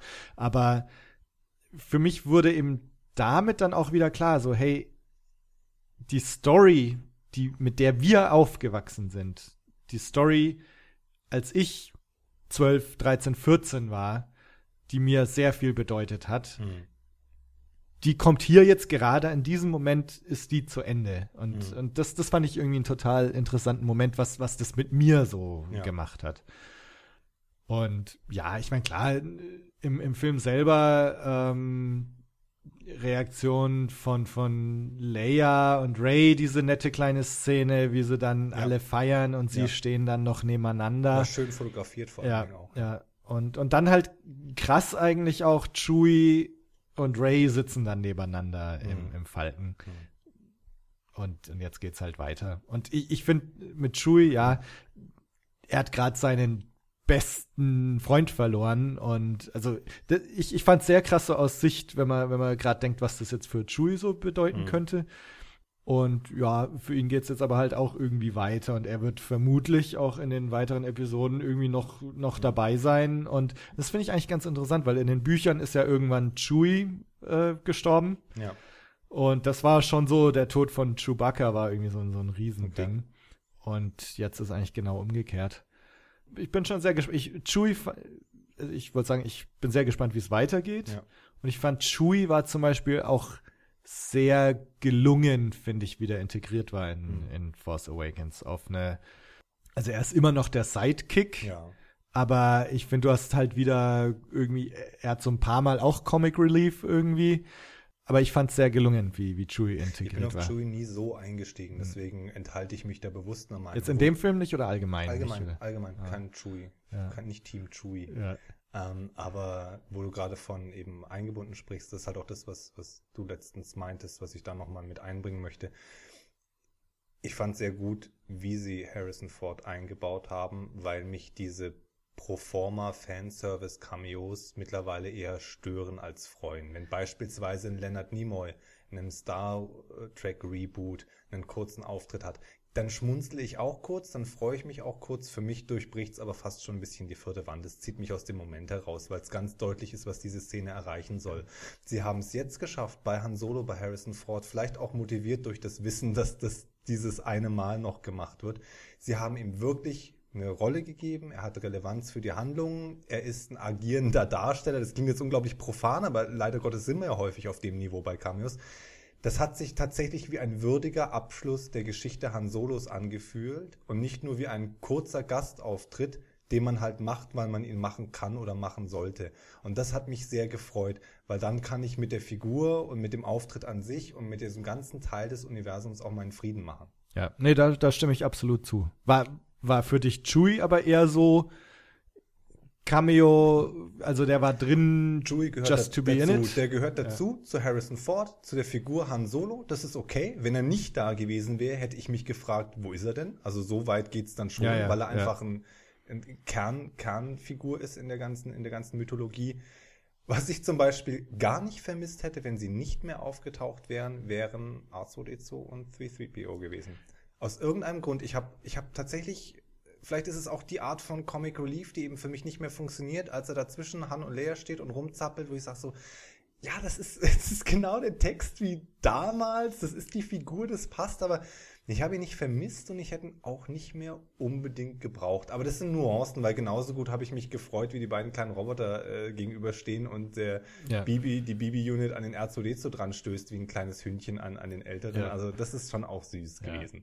Also ich, ich war eigentlich sehr erleichtert, wie sie R2 und 3PO eingebaut haben, weil ich fand, in Episode 1 war es wirklich mit dem Holzhammer Da war es wirklich absurd, aber auch. und, und ärgerlich im Grunde, dass jetzt hier Anakin hat 3PO gebaut.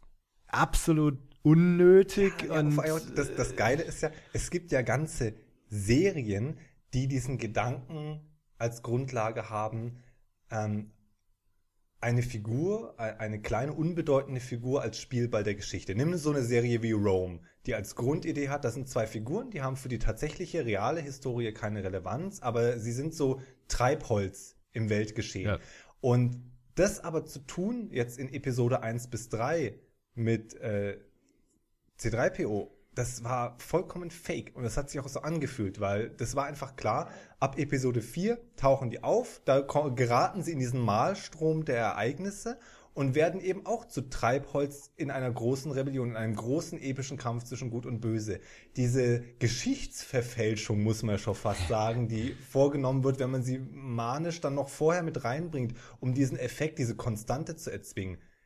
Ernsthaft? Nee. ich hatte so das Gefühl, das war halt eine der wenigen Dinge, wo George Lucas dachte vielleicht, das kann man einbauen, um irgendwie äh, die Fans glücklich zu machen, dass da noch irgendwas Ja. ist, was sie in der Trilo in der in der äh, Originaltrilogie gut fanden. Das ist aber dann die beliebte Kategorie, Dinge, die auf dem Papier gut ausschauen Ja. und in der Praxis sich falsch anfühlen. und, und war absolut unnötig. Also ich finde, der Film wäre besser gewesen ohne die beiden.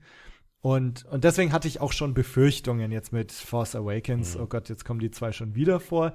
Aber fand ich sehr minimal invasiv und, und gut gelöst. Ich würde mich halt freuen, wenn hier so eine Brücke geschlossen wird, dass man sagt, okay, meinetwegen Checkbox, die beiden gibt es noch, die haben ja überlebt, Episode 6, die sind noch Teil dieser Welt und sie jetzt aber ganz ohne großes Trara ausgefasst werden. Wäre für mich okay. Was ich nicht brauche, ist in Episode 8 und 9 noch die obligatorische C3PO-Szene, um wieder die Checkbox abzuhaken. Er hatte seinen Auftritt, Ja. erledigt, passt. Wobei, das stört mich. Ich denke, du kannst davon ausgehen, dass das so sein wird. Also allein, weil er halt jetzt mit Leia ist. Also, Und wenn Leia drin vorkommt, dann wird auch 3PO wieder vorkommen.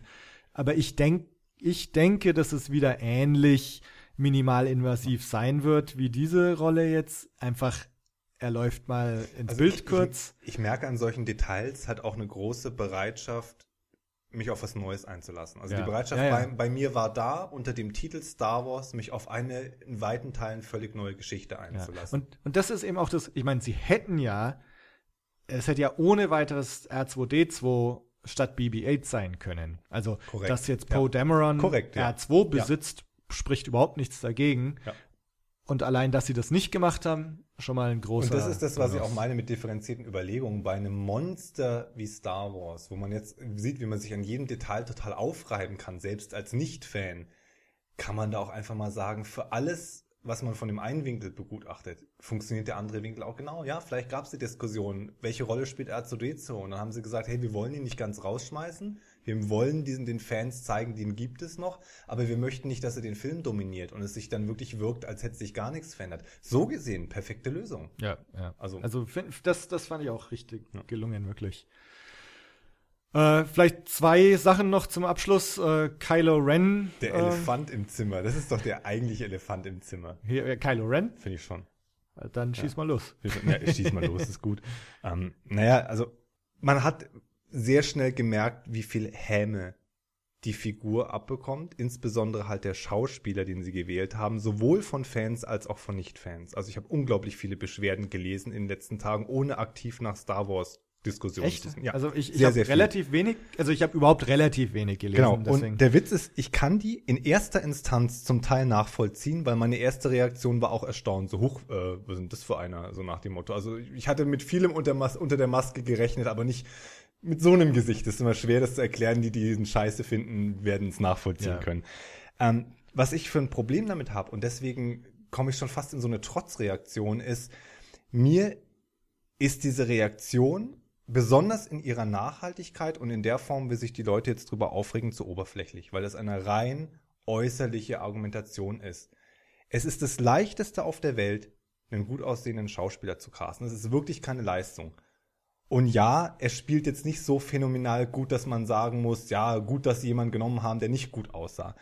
Aber es geht meiner Meinung nach am Kern der Problematik vorbei. Und da muss ich jetzt auch kurz in Monolog gehen, weil das Problem ist nicht der Darsteller. Das Problem ist die Schreibe. Weil sie haben alle Möglichkeiten aus der Figur etwas zu machen. Und das Hauptproblem, was auch viele Leute haben, sind, sie können ihn nicht ernst nehmen. Sie finden ihn nicht bedrohlich, sie finden ihn nicht, nicht ausstrahlungsstark oder sonst was, aber er war auch nicht bedrohlich, bevor er die Maske abgenommen hat. Du hast diese, äh, nicht, nicht in der Form, wie ich es jetzt rausspüre aus Ja. diesen Kommentaren. Auch die Szenen vor der Enthüllung bauen keinen starken Bösewicht auf. Und ich könnte auch gerne, wir können auch gerne gleich noch einen Nebenschritt machen und mal vergleichen, wie wurde denn Darth Vader aufgebaut und eingeführt. Ja. Das Entscheidende für mich ist, und da bin ich jetzt voll in diesem äh, apologetischen Modus, Mhm. was sie gemacht haben mit ihm, sind die mutigsten Sachen, die der ganze Film macht. Weil sie zeigen ihn in all seiner Unreife, sie zeigen, wie ungestüm er ist, durchaus Charakteristika, die man mit der dunklen Seite assoziiert oder assoziieren kann. Ich fand es total mutig, jemanden zu nehmen, der eben nicht in dieses Modelraster reinpasst, weil, ich habe es schon mal erklärt, ganz profan, wenn er perfekt aussehen würde, die dunkle Seite der Macht in meiner Interpretation ist nicht frei von Eitelkeit, der hätte kein Problem damit, dann einfach rumzulaufen. Nee, das ist ein junger Mann, der mit sich und seiner Herkunft ringt, der mit seiner Kraft ringt und Orientierung sucht. Ich meine, könnte ich jetzt noch eine Stunde ausführen, aber der vielleicht auch mit sich selbst nicht zufrieden ist, jetzt mal sehr, sehr platt formuliert. Und ja, warum denn nicht? Der möchte die dunkle Seite sein. Der möchte so stark und so finster sein wie Darth Vader. Der möchte ein Erbe antreten. Natürlich hat er Motivationen auf ganz verschiedenen Ebenen, eine Maske aufzusetzen zum Beispiel. Dass ich sage, okay, ne, vielleicht findet er sich selbst nicht gut aussehen. Setzt eine Maske auf. Sein großes Idol hatte eine Maske und so weiter und so fort. Das sind für mich, das ist so stimmig in meiner Wahrnehmung, dass ich mich total freue, dass sie diesen Weg gegangen sind, gerade weil sich so viele Leute gerade dran aufreiben. Und ganz ehrlich, ja, der ist, wie alt hast du gesagt, 32? Ja, also der Schauspieler. Ja, kann man jetzt auch nicht mehr sagen, der wächst da noch raus, aber wenn du dir beispielsweise Tom Hardy anschaust in Star Trek Nemesis, der war auch nicht wirklich furchteinflößend. Und heute schauen wir auf Tom Hardy drauf, in den richtigen Rollen, in den richtigen Schreiben, mit ein paar Jahren noch mehr auf dem Buckel und der rockt die Hütte in jedem einzelnen Film. Also das ist, das ist, verteufelt nochmal nicht der Darsteller. Das ist, was sie aus ihm gemacht haben oder eben nicht gemacht haben. Ja, aber ich, ich finde sogar, also für, für mich ist es in jeder Hinsicht gelungen, das, was sie draus gemacht haben. Weil, also, Darth Vader, klar, der ist, der ist äh, zu dem Zeitpunkt, wo wir, wo wir ihn sehen, ist er der perfekte Filmbösewicht. Und in der, seiner dunklen Mitte. in seiner dunklen Mitte. Und äh, das ist wieder dieser berühmte Spruch, äh, vergleiche deine Anfänge nicht mit der Mitte eines anderen. Ich weiß nicht, ob du schon mal gehört hast. das ist als Motivationsspruch, wenn du irgendwo mit Neulich im anfängst. Glückskeks-Abo. genau. ähm, nee, wir haben hier keinen ausgebildeten Sith. Also wir, wir kriegen ja sogar mit, er ist noch Ja. nicht fertig mit Ja. seiner Ausbildung. Äh, Bei Darth Vader hat, was mich teilweise dann auch eher gestört hat, ist dann dieses Wissen, ja hoppla, da steckt ja einer unter der Maske. Und das ging dann schon los. In Empire ist noch so ein bisschen furchteinflößend, wo du dann diesen kahlen Schädel da von hinten siehst. Ja gut, und dann steckt auf einmal dieser alte Mann drunter in, in Return of the Jedi. Das hat für mich, hat es die Figur immer so zerstört, weil du auf einmal, du hast diese roboterhafte Gestalt und dann steckt jemand drunter.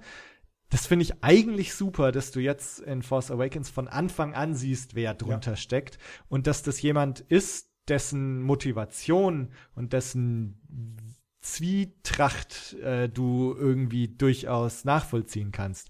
Dass er dann diese Ausraster hat, wo er dann mit seinem Laserschwert die gesamte Inneneinrichtung zerlegt. Ja. Finde ich auch super. Das ist eine super schöne Note, Ähm, Und oder am Schluss der Laserschwertkampf, wo er, wo er noch verletzt, wo er sich immer so auf den Bauch Ja. haut und so schon so vornüber gebeugt.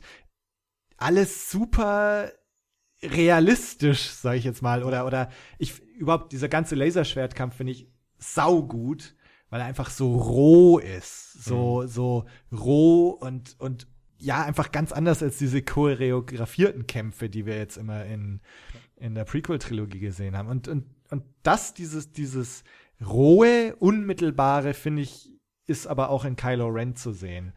Und das finde ich toll, dass wir jetzt einen Bösewicht haben, wo du auch seine Motivation oder seinen Zwiespalt, dass er vielleicht auch, er sagt ja, ich fühle mich die zur guten Seite auch hingezogen. Also, dass du nicht so einen Bösewicht hast, der nur böse ist, weil er halt der Bösewicht ist oder ich will jetzt böse sein. Der Teil hat zum Beispiel das- für mich noch gar nicht funktioniert, Mhm. weil äh, ich nicht nachvollziehen kann, wo diese Sprüche herkommen sollen. Ja, ich, sie, ist jetzt schwer zu erklären, aber ähm, das Hadern von Vader haben sie lange hingezogen und es war durch diese Vater-Sohn-Beziehung auch in einer anderen, mit einer anderen Dynamik behaftet.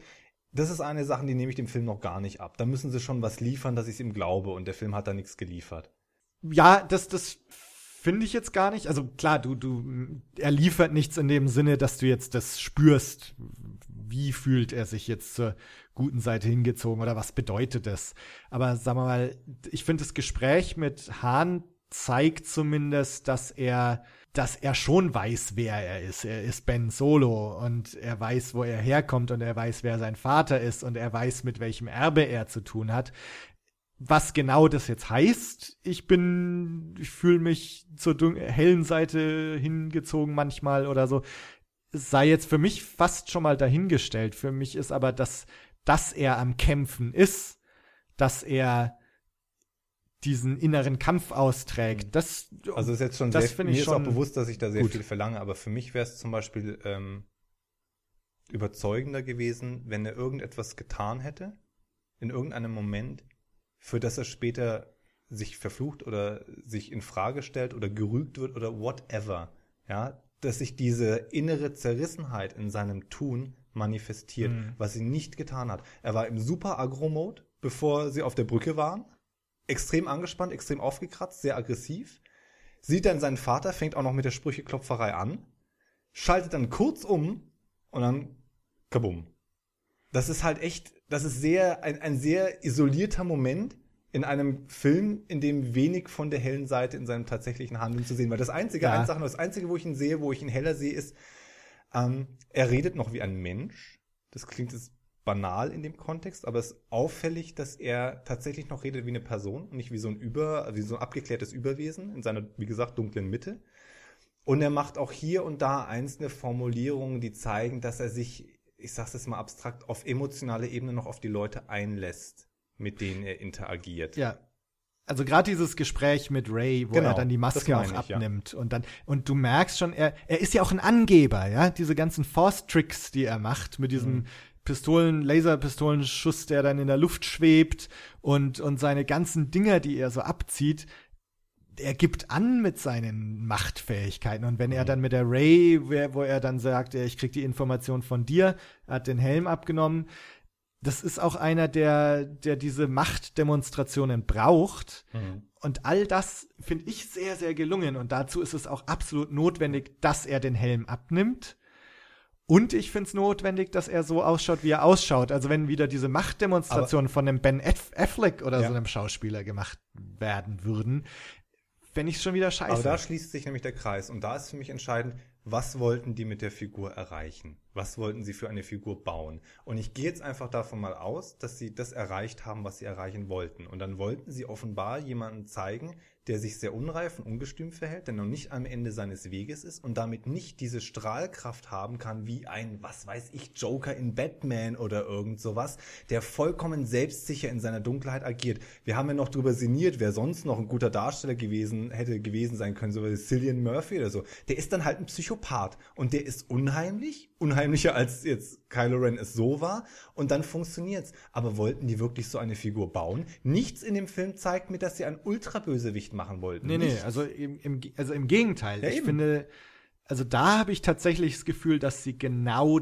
das machen, was sie machen Und dann wollten. verstehe ich die Aufregung nicht, Ja. weil dazu passt auch das Casting mit Verlaub. Ja, ja, ja. Also ich bin mit Kylo Ren bin ich mehr als zufrieden sogar. Und bei mir war es jetzt so, ich war nicht überrascht, weil ich wusste, dass Adam Driver da unter der Mhm. Maske steckt. Im Trailer hast du ja schon kurz gesehen, dass er auch die Maske nicht Mhm. tragen wird die Mhm. ganze Zeit. Und ähm, von daher war jetzt die Überraschung, Ja. dass er die Maske abnimmt und wie er ausschaut, bei mir überhaupt nicht groß. Aber ich fand's super. Ich Schön, fand's wirklich schönes super. Beispiel auch aus der Mottenkiste. There will be blood. Ich vergesse immer den Namen von dem Jungdarsteller, mittlerweile auch nicht mehr Jungdarsteller, der den Priester spielt, aber das ist ein Kackbatzen, Entschuldigung, der ist dürre Hänfling, Fähnchen im Wind, sieht aus, hat ein Gesicht, das nur seine Mutter lieben könnte. Ich bin jetzt mal wirklich, zieh mal richtig vom Leder. Der ist scheiße unheimlich in dem Film, weil der ist in einer Machtposition und setzt diese auf eine wirklich widerwärtige Weise auch ein. Also das ist eine Figur, die du aus vollem Herzen verabscheuen kannst, auf verschiedener Ebene. Das geht mit der entsprechenden Schreibe, wenn man es möchte. Und wer es schafft, Protagonisten zu schaffen, die so natürlich und liebenswert wirken, der schafft es auch einen guten Bösewicht zu schreiben, wenn er das nur sein soll. Ja, ja. Nee, und, und so Aussehen, Motivation, also ich, ich weiß nicht, also da bin ich jetzt so, dass ich es wirklich sehr gelungen finde. Ich finde den Schauspieler gut. Ich finde, der spielt gut.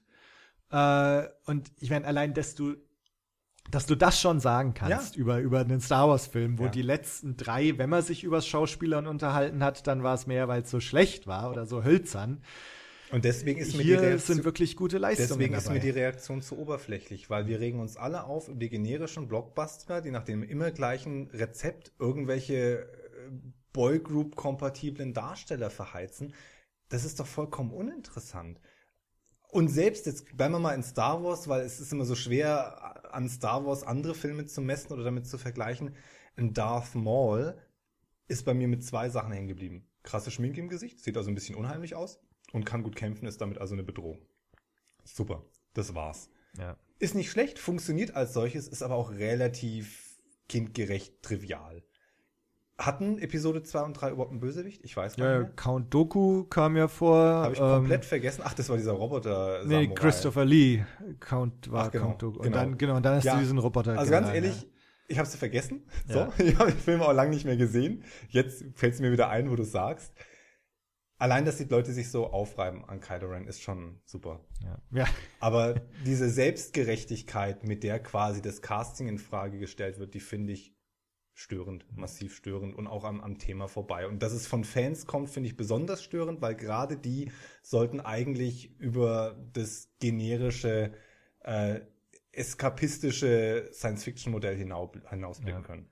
Ich meine, gut, als, als ultimativer Bösewicht äh, kommt ja immer noch Snoke in Frage. Also äh, Ja, gut, der Das- das wird sich jetzt Herr dann- der Ringe Cutout im Moment noch. das Da wird sich dann bringen. halt rausstellen, ob der 30 Zentimeter groß ist. Und äh, aber das, das sind halt so, da finde ich auch wieder schön, dass der Film im Grunde auch genug offen lässt, äh, jetzt für 8 und 9. Äh, Rays Herkunft, wer ist Snoke, was will der eigentlich, Ja. was passiert mit Kylo Ren? Also, ja. Ähm, Und da, da, wie gesagt, mir ist klar, dass jetzt meine Begeisterung für Details da grenzwertig autistische Züge annimmt. Aber was du gerade meintest, dass er sich während dem Kampf so auf die Seite haut, ja, die können von mir aus zwei Stunden lang Lichtschwerter aneinander drischen. Das macht bei mir nicht so viel Eindruck wie diese eine Ja, ja, Geste. das- das, gibt dem Ganzen. Erdung. Das gibt Ja. dem Bodenhaftung Ja. auf eine Weise, wie ich es von so einem Film nicht einmal verlangen würde. Ja. Und das macht Ja. ihn großartig. Und Ja. deswegen gehe ich da raus mit einem Lächeln auf dem Gesicht und freue mich drauf, jetzt wie nach der Premiere ihn in wenigen Tagen dann gleich wiederzusehen. Obwohl ich nicht Fan bin. Warum sollte ich das tun? Letzte Sache vielleicht, äh, Luke. Irgendwelche Gedanken? Würde ich jetzt einfach mal schwadronieren lassen. Weil, nee, ich sag mal so, meine, meine eine Meinung ist ja, ich war erleichtert, dass sie am Ende noch die äh, Landung Ja, ja, und die Begegnung gemacht haben, weil sonst wäre ich mit der Befürchtung aus dem Film rausgegangen, oh Mann, wahrscheinlich geht die Suche, eventuell geht die Suche nach Luke noch über einen kompletten Film und sie grasen noch mal vier Planeten ab und müssen noch fünf Todessterne auf dem Weg dann in die Luft springen, flapsig formuliert. Ich finde es gut, dass sie diesen, diesen Meilenstein erreicht haben. Luke gesucht, war ein zentraler Motivator über die Story. Luke gefunden, jetzt kann es weitergehen. Initiation, Ausbildung, whatever, wie in Episode 5. Ja, ja. Also ich, ich fand's richtig cool. Ich finde, er sah richtig cool aus. Also damit hätte ich nicht gerechnet, ehrlich gesagt, weil Mark Hamill sah ja nicht so ganz fit aus in den letzten Jahren. Und dass sie irgendwie einen Luke Skywalker hingekriegt haben, der eigentlich echt viel cooler ausschaut als der aus der alten Trilogie, ist schon eine Leistung. Ähm, und dass er nichts sagt, sein Schweigen, finde ich, finde ich cool. Und ich meine, hier haben wir jetzt auch noch so einen Charakter, nämlich der zerrissen ist. Ja, also er schaut, er steht da mit seinem seinem Mantel, schaut auch nicht so ganz frisch aus und dann, wenn er hat diesen diesen Blick zwischen ja, weiß gar nicht, Trauer, Melancholie, äh, wie man diesen Blick werten soll. Aber ich finde, hier ist auch wieder einer, auch wenn du weißt, er hat, er hat sich da zurückgezogen, weil irgendwas vor ein paar Jahren ganz schrecklich schief gegangen ist. Mhm. Du siehst jetzt eigentlich diesen, ja, vielleicht sogar gebrochenen Mann. Also wir, Hm. wir wissen es nicht. Das wird jetzt der nächste Film zeigen.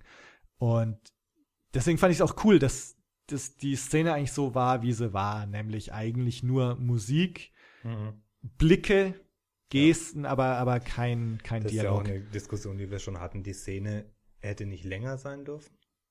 Die hätte aber auch nicht wesentlich kürzer sein dürfen. Und egal, was man jetzt von der Mischung an Gefühlen hält, die da durch seine Züge gehen, es ist auf jeden Fall was da. Das kann man dann ein bisschen auslegen, wie man möchte. ja. Ich bin nicht ganz reingekommen, klar, wie auch, was jetzt quasi in dieser Mischung welchen Anteil hat.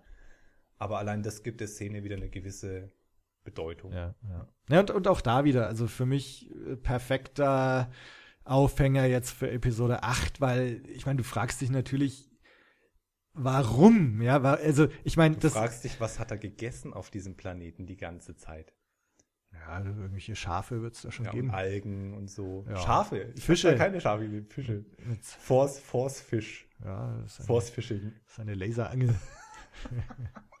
nee, äh, nee, aber ich, also ich, ich frage mich halt, die, die Frage ist halt, ich meine, sonderlich heldenhaft ist es ja nicht, ja.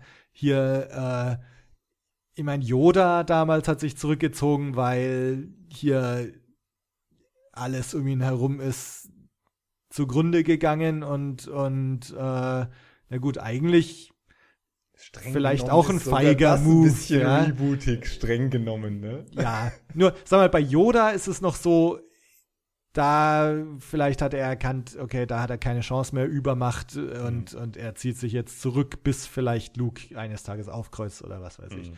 Jetzt bei Luke der Rückzug, weil Kylo Ren halt böse geworden ist und, und Kylo Ren ist ja jetzt auch nicht übermächtig. Außer Snoke ist jetzt irgendwie so mächtig, dass Luke da merkt, okay, ich ziehe mich jetzt zurück. Aber also für mich wirkt jetzt Kylo Ren nicht so, als müsste Luke da jetzt gehen, weil er keine Chance gegen Nee, nee, auf hat. keinen Fall, aber das ist ja auch nicht die Aussage. Und, die, nee, nee, aber, aber ich frage mich trotzdem, was ist so die Motivation? Weil wenn er sagt, äh, okay, ich bin hier raus Ja. aus der Nummer, ähm, aber gleichzeitig sieht, mit diesem Kylo Ren wächst jetzt ein Psychopath heran, der äh, außer Rand und Band irgendwelche Leute umbringt und noch Darkseid und dann ist da der Snoke und da jetzt einfach zu sagen, okay, ich ziehe mich zurück. Ähm, also Naja, da bin also- ich gespannt, wie das so also erklärt sagen wir wird. so, er muss sich bis zu einem gewissen Grad, werfe ich mal so in den Raum, den Vorwurf der Feigheit gefallen lassen. Ja. Aus dem Moment heraus kann ich, aus der, aus der, der Hintergrund heraus kann ich es aber voll verstehen. Es ist ja auch nicht nur irgendein Schüler, es ist halt verdammt nochmal der Sohn von seiner Schwester und seinem besten Freund, den er irgendwo hinführen sollte. Und in seiner Obhut ist er zum Antichristen geworden, ja. Das ist halt, also da würde ich auch sagen, Leute, ich bin raus aus der Kiste. Und Ah. zwar endgültig. Ich bilde nie jemanden mehr aus. Und mir ist klar, wenn ich hier bleibe, werdet ihr mich niemals damit in Ruhe lassen. Also verschwinde ich. Die Motivation ist klar. Und naja, wenn er jetzt natürlich in seiner Höhle einen Fernseher hatte und gesehen hat, dass es First Order schon auf die Kacke haut, dann hätte er sich eigentlich Ja, ja, für also das, ja, ne? genau, das ist für mich so ein Ja. bisschen die Frage. Und ich meine, für mich, ich denke, diese First Order, die muss es ja eigentlich schon länger gegeben haben. Also nicht nur, jetzt sagen wir mal mit Kylo Ren, das ist vor fünf Jahren passiert, ja. Oder sei es vor zehn Jahren gewesen, Mhm. aber die First Order für mich habe ich irgendwie das Gefühl, die ist eigentlich schon länger zugange. Und, aber, aber gut, vielleicht auch nicht. Vielleicht ist der Snoke auch jetzt erst aufgetaucht, dass also der so auf Lukes Radar noch gar nicht drauf war. Ja, aber aber gut, ich meine, das, das sind halt so Fragen, die die dann vermutlich in, in der nächsten Ja, wo, genau, wobei, Folge wobei ich da auch sage, eben, das sind genau, das sind Sachen für, wenn, wenn dann mehr rausgekommen ist oder wenn die Zwischenhandlung mit Romanen ausgefüllt wird, weil ich meine, Lukes Kampf war vorbei nach Episode 6. Ja. Und ähm, ich würde mir, hätte jetzt Luke Skywalker, wie ich ihn kenne, nicht die Profilneurose äh, zugeschrieben, dass er äh, gegen jedes Böse in jeder Form immer kämpfen muss, so nach dem Motto, jedes neue Regime, was kommt, zerschlage ich aufs Neue, sondern dass er jemand ist, der halt, wenn sein Kampf gekämpft ist, einfach sich zurückzieht und den Ja, Frieden ja. sucht. Das Gut, kann ich ich schon nachvollziehen. er hat ja anscheinend immerhin noch angefangen, hier wieder Jedis auszubilden Ja, oder so. ich, ja, ja. Wobei ich auch überrascht war. Also ich hätte jetzt zum Beispiel auch denken können, dass er nach äh, Episode 6 sagt, ey, dieses ganze Jedi-Zeug, Mhm. jetzt lass mal das mal, ja, Mhm. das, wo, das führt eh zu nichts Gutem. Also ich ziehe mich jetzt gleich zurück und ihr könnt eure Republik machen genau. ich mache jetzt erstmal Urlaub oder zumindest bilde ich jetzt keine Jedi mehr aus. Ich begrabe mein Laserschwert äh, Schwert irgendwo und Also und was ich halt toll fände ist, und das haben sie schon, ich will jetzt eben nicht Star Wars immer zu viel Honig um den nicht vorhandenen Bart schmieren, aber sie haben zumindest den Weg geebnet für viele schöne Charaktermomente zwischen den noch verbliebenen Hauptdarstellern, weil ich mir beispielsweise auch nicht vorstellen könnte, dass die Trennung zwischen Luke und Leia, wenn sie angekündigt war, so frei von Konflikt war. Das heißt, wenn es tatsächlich einen Moment gegeben hätte, wo sie sagt, hey, wir brauchen dich, und er sagt, ich kann nicht mehr, ich will nicht mehr, ich bin raus aus der Kiste, dann müsste er, falls er zurückkommt, auch mit ihr ein sehr ambivalentes Verhältnis haben. Wenn die sich jetzt nur in die Arme schließen und ach, da bist du ja wieder, schade, dass du so lange weg warst, das fände ich ein bisschen dünn. Ich will dem Film nicht böse sein, wenn er den Weg geht und sich auf andere Themen konzentriert, aber es ist Potenzial da, dass viel passiert. Auch eine Begegnung zwischen Leia und Kylo Ren wäre natürlich Ja, ja. ein Moment, der vielleicht sogar noch epischer werden würde, als der zwischen Han und ihm. Weil da haben sie jetzt nochmal eine ganze Schippe obendrauf an, ja. an Emotionen. Also ich muss sagen, ich, ich freue mich jetzt richtig auf Episode 8, wo der, sag mal, diese, was ich eingangs gesagt habe, dass du dem Film so eine gewisse Nervosität vielleicht anmerkst Ja. oder die Last, die Wie auf ihm sagen, lastet. Mutig ist er nicht in vielerlei Ja, Hinsicht, und, und, aber jetzt, dieser Ballast ist jetzt eigentlich weg, ja. Mhm. würde ich mal sagen. Jetzt macht natürlich nicht J.J. Abrams weiter, sondern wieder ein neuer Regisseur, auf dem vielleicht auch wieder die Last lastet, Mhm. aber ich glaube, man kann jetzt schon sehr viel ungezwungener an das Ding rangehen und da freue ich mich richtig Ja. drauf. Ja. Und ähm, ich bin mal gespannt, also meine Hoffnung war ja für Episode 7, ähm, also ich hätte mir noch mehr so Mythologie und Mysteriöses erwartet. Hier so von wegen Erwachen der Macht und, äh, und dieser, dieser Gerüchte-Titel da, The Ancient Fear, Mhm. den es mal gab. Also ich hätte irgendwie noch gehofft, dass, dass hier die, die Macht selber irgendwie erwacht oder irgend sowas krasses passiert. Und aber ich glaube, in diese Mythologie und, und so kann jetzt Episode 8 auch mehr reingehen. Wer ist Snoke? Wo kommt der her? Oder dann haben sie auch erwähnt in, in Episode 7 jetzt, dass Luke, dass es Gerüchte gab, dass er diesen Jedi-Tempel gesucht hat. Ähm, also, ich meine, vielleicht ist auch da noch was. Also, ich hoffe halt, dass wir ein paar Aspekte der Macht oder so jetzt Ja. noch mitbekommen, von denen wir irgendwie noch nichts Ja, wissen. und was meiner Meinung nach äh, der größte Verdienst ist, ich würde mich jetzt nicht in den Feminismus-Banner hüllen und in jede Filmdiskussion unter dem Wappen reiten, aber Abrams und die Drehbuchautoren können stolz darauf sein, die beste weibliche Hauptfigur, Heldenfigur in einem Multimillionen-Milliarden-Dollar-Blockbuster seit Jahren gebracht zu haben, die konstant ihren Mann beziehungsweise ihren Frau steht, die nicht alle Nase lang gerettet werden muss, die Charme und Witz und einen eigenen Kopf hat. Jede Szene mit Ray funktioniert unter dem Aspekt. Von dem nicht gerettet werden müssen, als sie den Roboter klau klauen wollen, über sie repariert ihr Raumschiff selber, über sie fliegt das Ding und schießt nicht nur. Da ist alle Nase lang, ist da was drin. Der Schwertkampf am Ende, das letztendlich ist mit Finn anfängt und der nichts gebacken bekommt und sie dann letztendlich den entscheidenden Kampf ausficht. Das ist von vorne bis hinten ein hervorragender Charakter, der sich nicht diese, diese, an diesen Klischees abarbeitet, die wir mittlerweile so gewohnt sind. Und da können sich alle eine Scheibe abschneiden. Also ja, Kudos. Ja, also richtig gelungen, finde Ja. ich. Und, und auch, ja, und wieder irgendwie sympathischer, äh, eigentlich auch wenn du überlegst, Luke Skywalker ist so doch dieser dumme Bauernjunge. Ja. Also sie ist eigentlich irgendwie sympathischer Ja, als Luke halt ihre- Skywalker in Sie hat halt ihre eigene. Schwachstelle. Das Ja. war die Naivität gegenüber der realistischen Erwartung der Rückkehr ihrer Familie, die jetzt ja auch was schon aus dem Weg geräumt ist. Und auf der anderen Seite ist sie aber einfach, merkt man, dass sie in der Welt gelebt hat, in der sie agiert. Ja. Zumindest anfangs sehr stark. Das fand ich schön. Und ähm, diese Kleinigkeiten zum Beispiel, als sie gemeinsam auf Jakku auf der Flucht sind. Und das fand ich ja, was im Deutschen fast besser rüberkam als im Englischen, weil es da durch den Lärm und im O-Ton fast ein bisschen unterging. Wo sie zweimal sagt, ne, äh, nimm mich nicht an der Hand, ich weiß, wie man rennt. Ja, ja. Das sind so großartige Momente, die auch tatsächlich dann schon wieder fast als Kommentar funktionieren auf andere Filme, wo die Frau wirklich nur dazu da ist, um vom Mann aus der Explosionsradius gerissen zu werden. Das sind tausend Details. Ich könnte eine Stunde lang nur darüber reden. Sie wacht vor ihm auf, er wird ohnmächtig, sie nicht, ja. Sie kloppt ihn erstmal derbe zusammen, ja, der kriegt keinen einzigen Schlag. Das sind so Sachen, ich hab da, das war ein Fest. Ich habe gefeiert am laufenden Und Band, sie ja. wohnt in einem 8080. Was auch allein schon ziemlich badass Ja. ist. Ja. Da war ich eigentlich so beeindruckt von dem Instant-Brot, dass der Das, wird, das habe ich erst beim zweiten Mal anschauen, habe ich erst gecheckt, Echt? dass sie da drin Echt? wohnt. Das war ja fast Aber- schon High Science Fiction, war das ja. Ja, also ziemlich. Instant-Brot. Ja, das, das auch. Die alten, die alten Teile haben Lichtschwerter uns gebracht und, Und blaue Milch. Sternenzerstörer und blaue Milch und haben damit eine Ära der Science Fiction geprägt.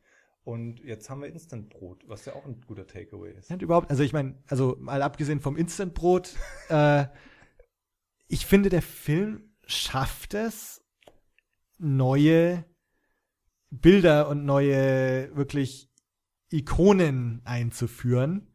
Also du hattest, ich meine, du hattest in der in der Prequel-Trilogie hattest du erst Darth Maul, der irgendwie Mhm. auf den Packungen immer, und ich meine, Mhm. das war ja schon irgendwie so ein, ob der jetzt gut aussah oder nicht, äh, aber sag mal, das war irgendwie Darth Maul. Mhm. Aber ansonsten gab es eigentlich nicht so viel, was jetzt wirklich so in die Popkultur auch eingegangen ist, wie meinetwegen R2 damals oder die Mhm. X-Wings oder die Sternzerstörer. Und klar, ich meine, der Film jetzt arbeitet natürlich viel mit genau diesen Dingern, die wir schon kennen. Ich finde, er schafft es auch wieder neue Aspekte einzuführen, die sehr eindringlich sind und, Mhm. und glaube ich, bestehen bleiben. Ähm, ja. In diesem Sinne, ich glaube, wir kommen jetzt auch mal zu einem Ein Ende. bisschen überzogen, aber kaum der Rede wert. ähm, ja, aber Schlussworte, Schlussworte, komm. Schlussworte habe ich eigentlich keine, außer dass ich mich wirklich jetzt richtig auf, auf Episode 8 freue und, und was danach noch so kommen mag. Also ich bin sehr beruhigt. Mhm. Äh, die Anspannung, die ich verspürt habe äh, beim ersten Mal anschauen, wird er den Erwartungen gerecht oder nicht? Äh, ist es jetzt einer zum Fremdschämen oder, oder ist Mhm. er okay? Kann man da Fan davon sein? Ich finde, man kann davon Fan sein. Es ist ein guter Film geworden.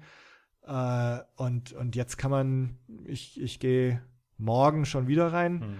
Und ich weiß, dass ich den jetzt sehr entspannt anschauen kann und, und genießen kann. Äh, und, und was jetzt noch so kommt, die Spin-offs, da steht für mich eh nicht so viel auf Ja. dem Spiel. Ja. Und jetzt haben wir erstmal Force Awakens abgehakt, erfolgreich. Und ähm, ja, das ist, das ist einer, der hat mir viel Spaß gemacht und äh, wird mir, glaube ich, in Zukunft auch noch viel Spaß machen. Ja, und bei mir ist so, ich meine, gut, aktuelle Beispiele fallen mir jetzt schwer, weil ich den letzten Bond so furchtbar fand, aber ich gehe in viele Popcorn-Filme rein, wirklich mit der Brille, ich will mich nur unterhalten lassen und nicht jetzt hier so, wir müssen an alles dieselbe Schablone anlegen, weil es macht einfach keinen Sinn, einen Expendables an denselben Kriterien zu messen wie die Farbe lila oder umgekehrt.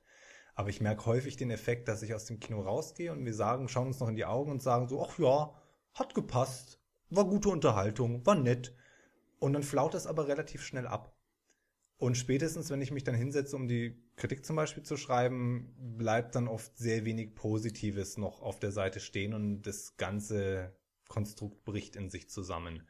Und durch diese menschliche Note, die der neue Star Wars Film hat, und durch diese vielen Momente, in denen die Tonalität die banale Handlung überstrahlt, dadurch hat er für mich eine Nachhaltigkeit gewonnen, von der ich hoffe, dass sie sich erhalten und dass sie sie halt jetzt noch ergänzen um neue eigene Ideen, die wegführen von dem, was man kannte, sodass sich zu dieser, diesem Wohlbefinden noch ein Staunen dazu gesellt, weil das Staunen kam jetzt teilweise zu kurz, aber das war für den Start von einer neuen Ära total okay. Ja, ja. Ja, äh, Tom, vielen Dank fürs Mitmachen. Thanks for having me. Vielen Dank fürs Zuhören und äh, schaut mal vorbei auf The Midnight Screening. Okay, dann bis zum nächsten Mal. Ciao.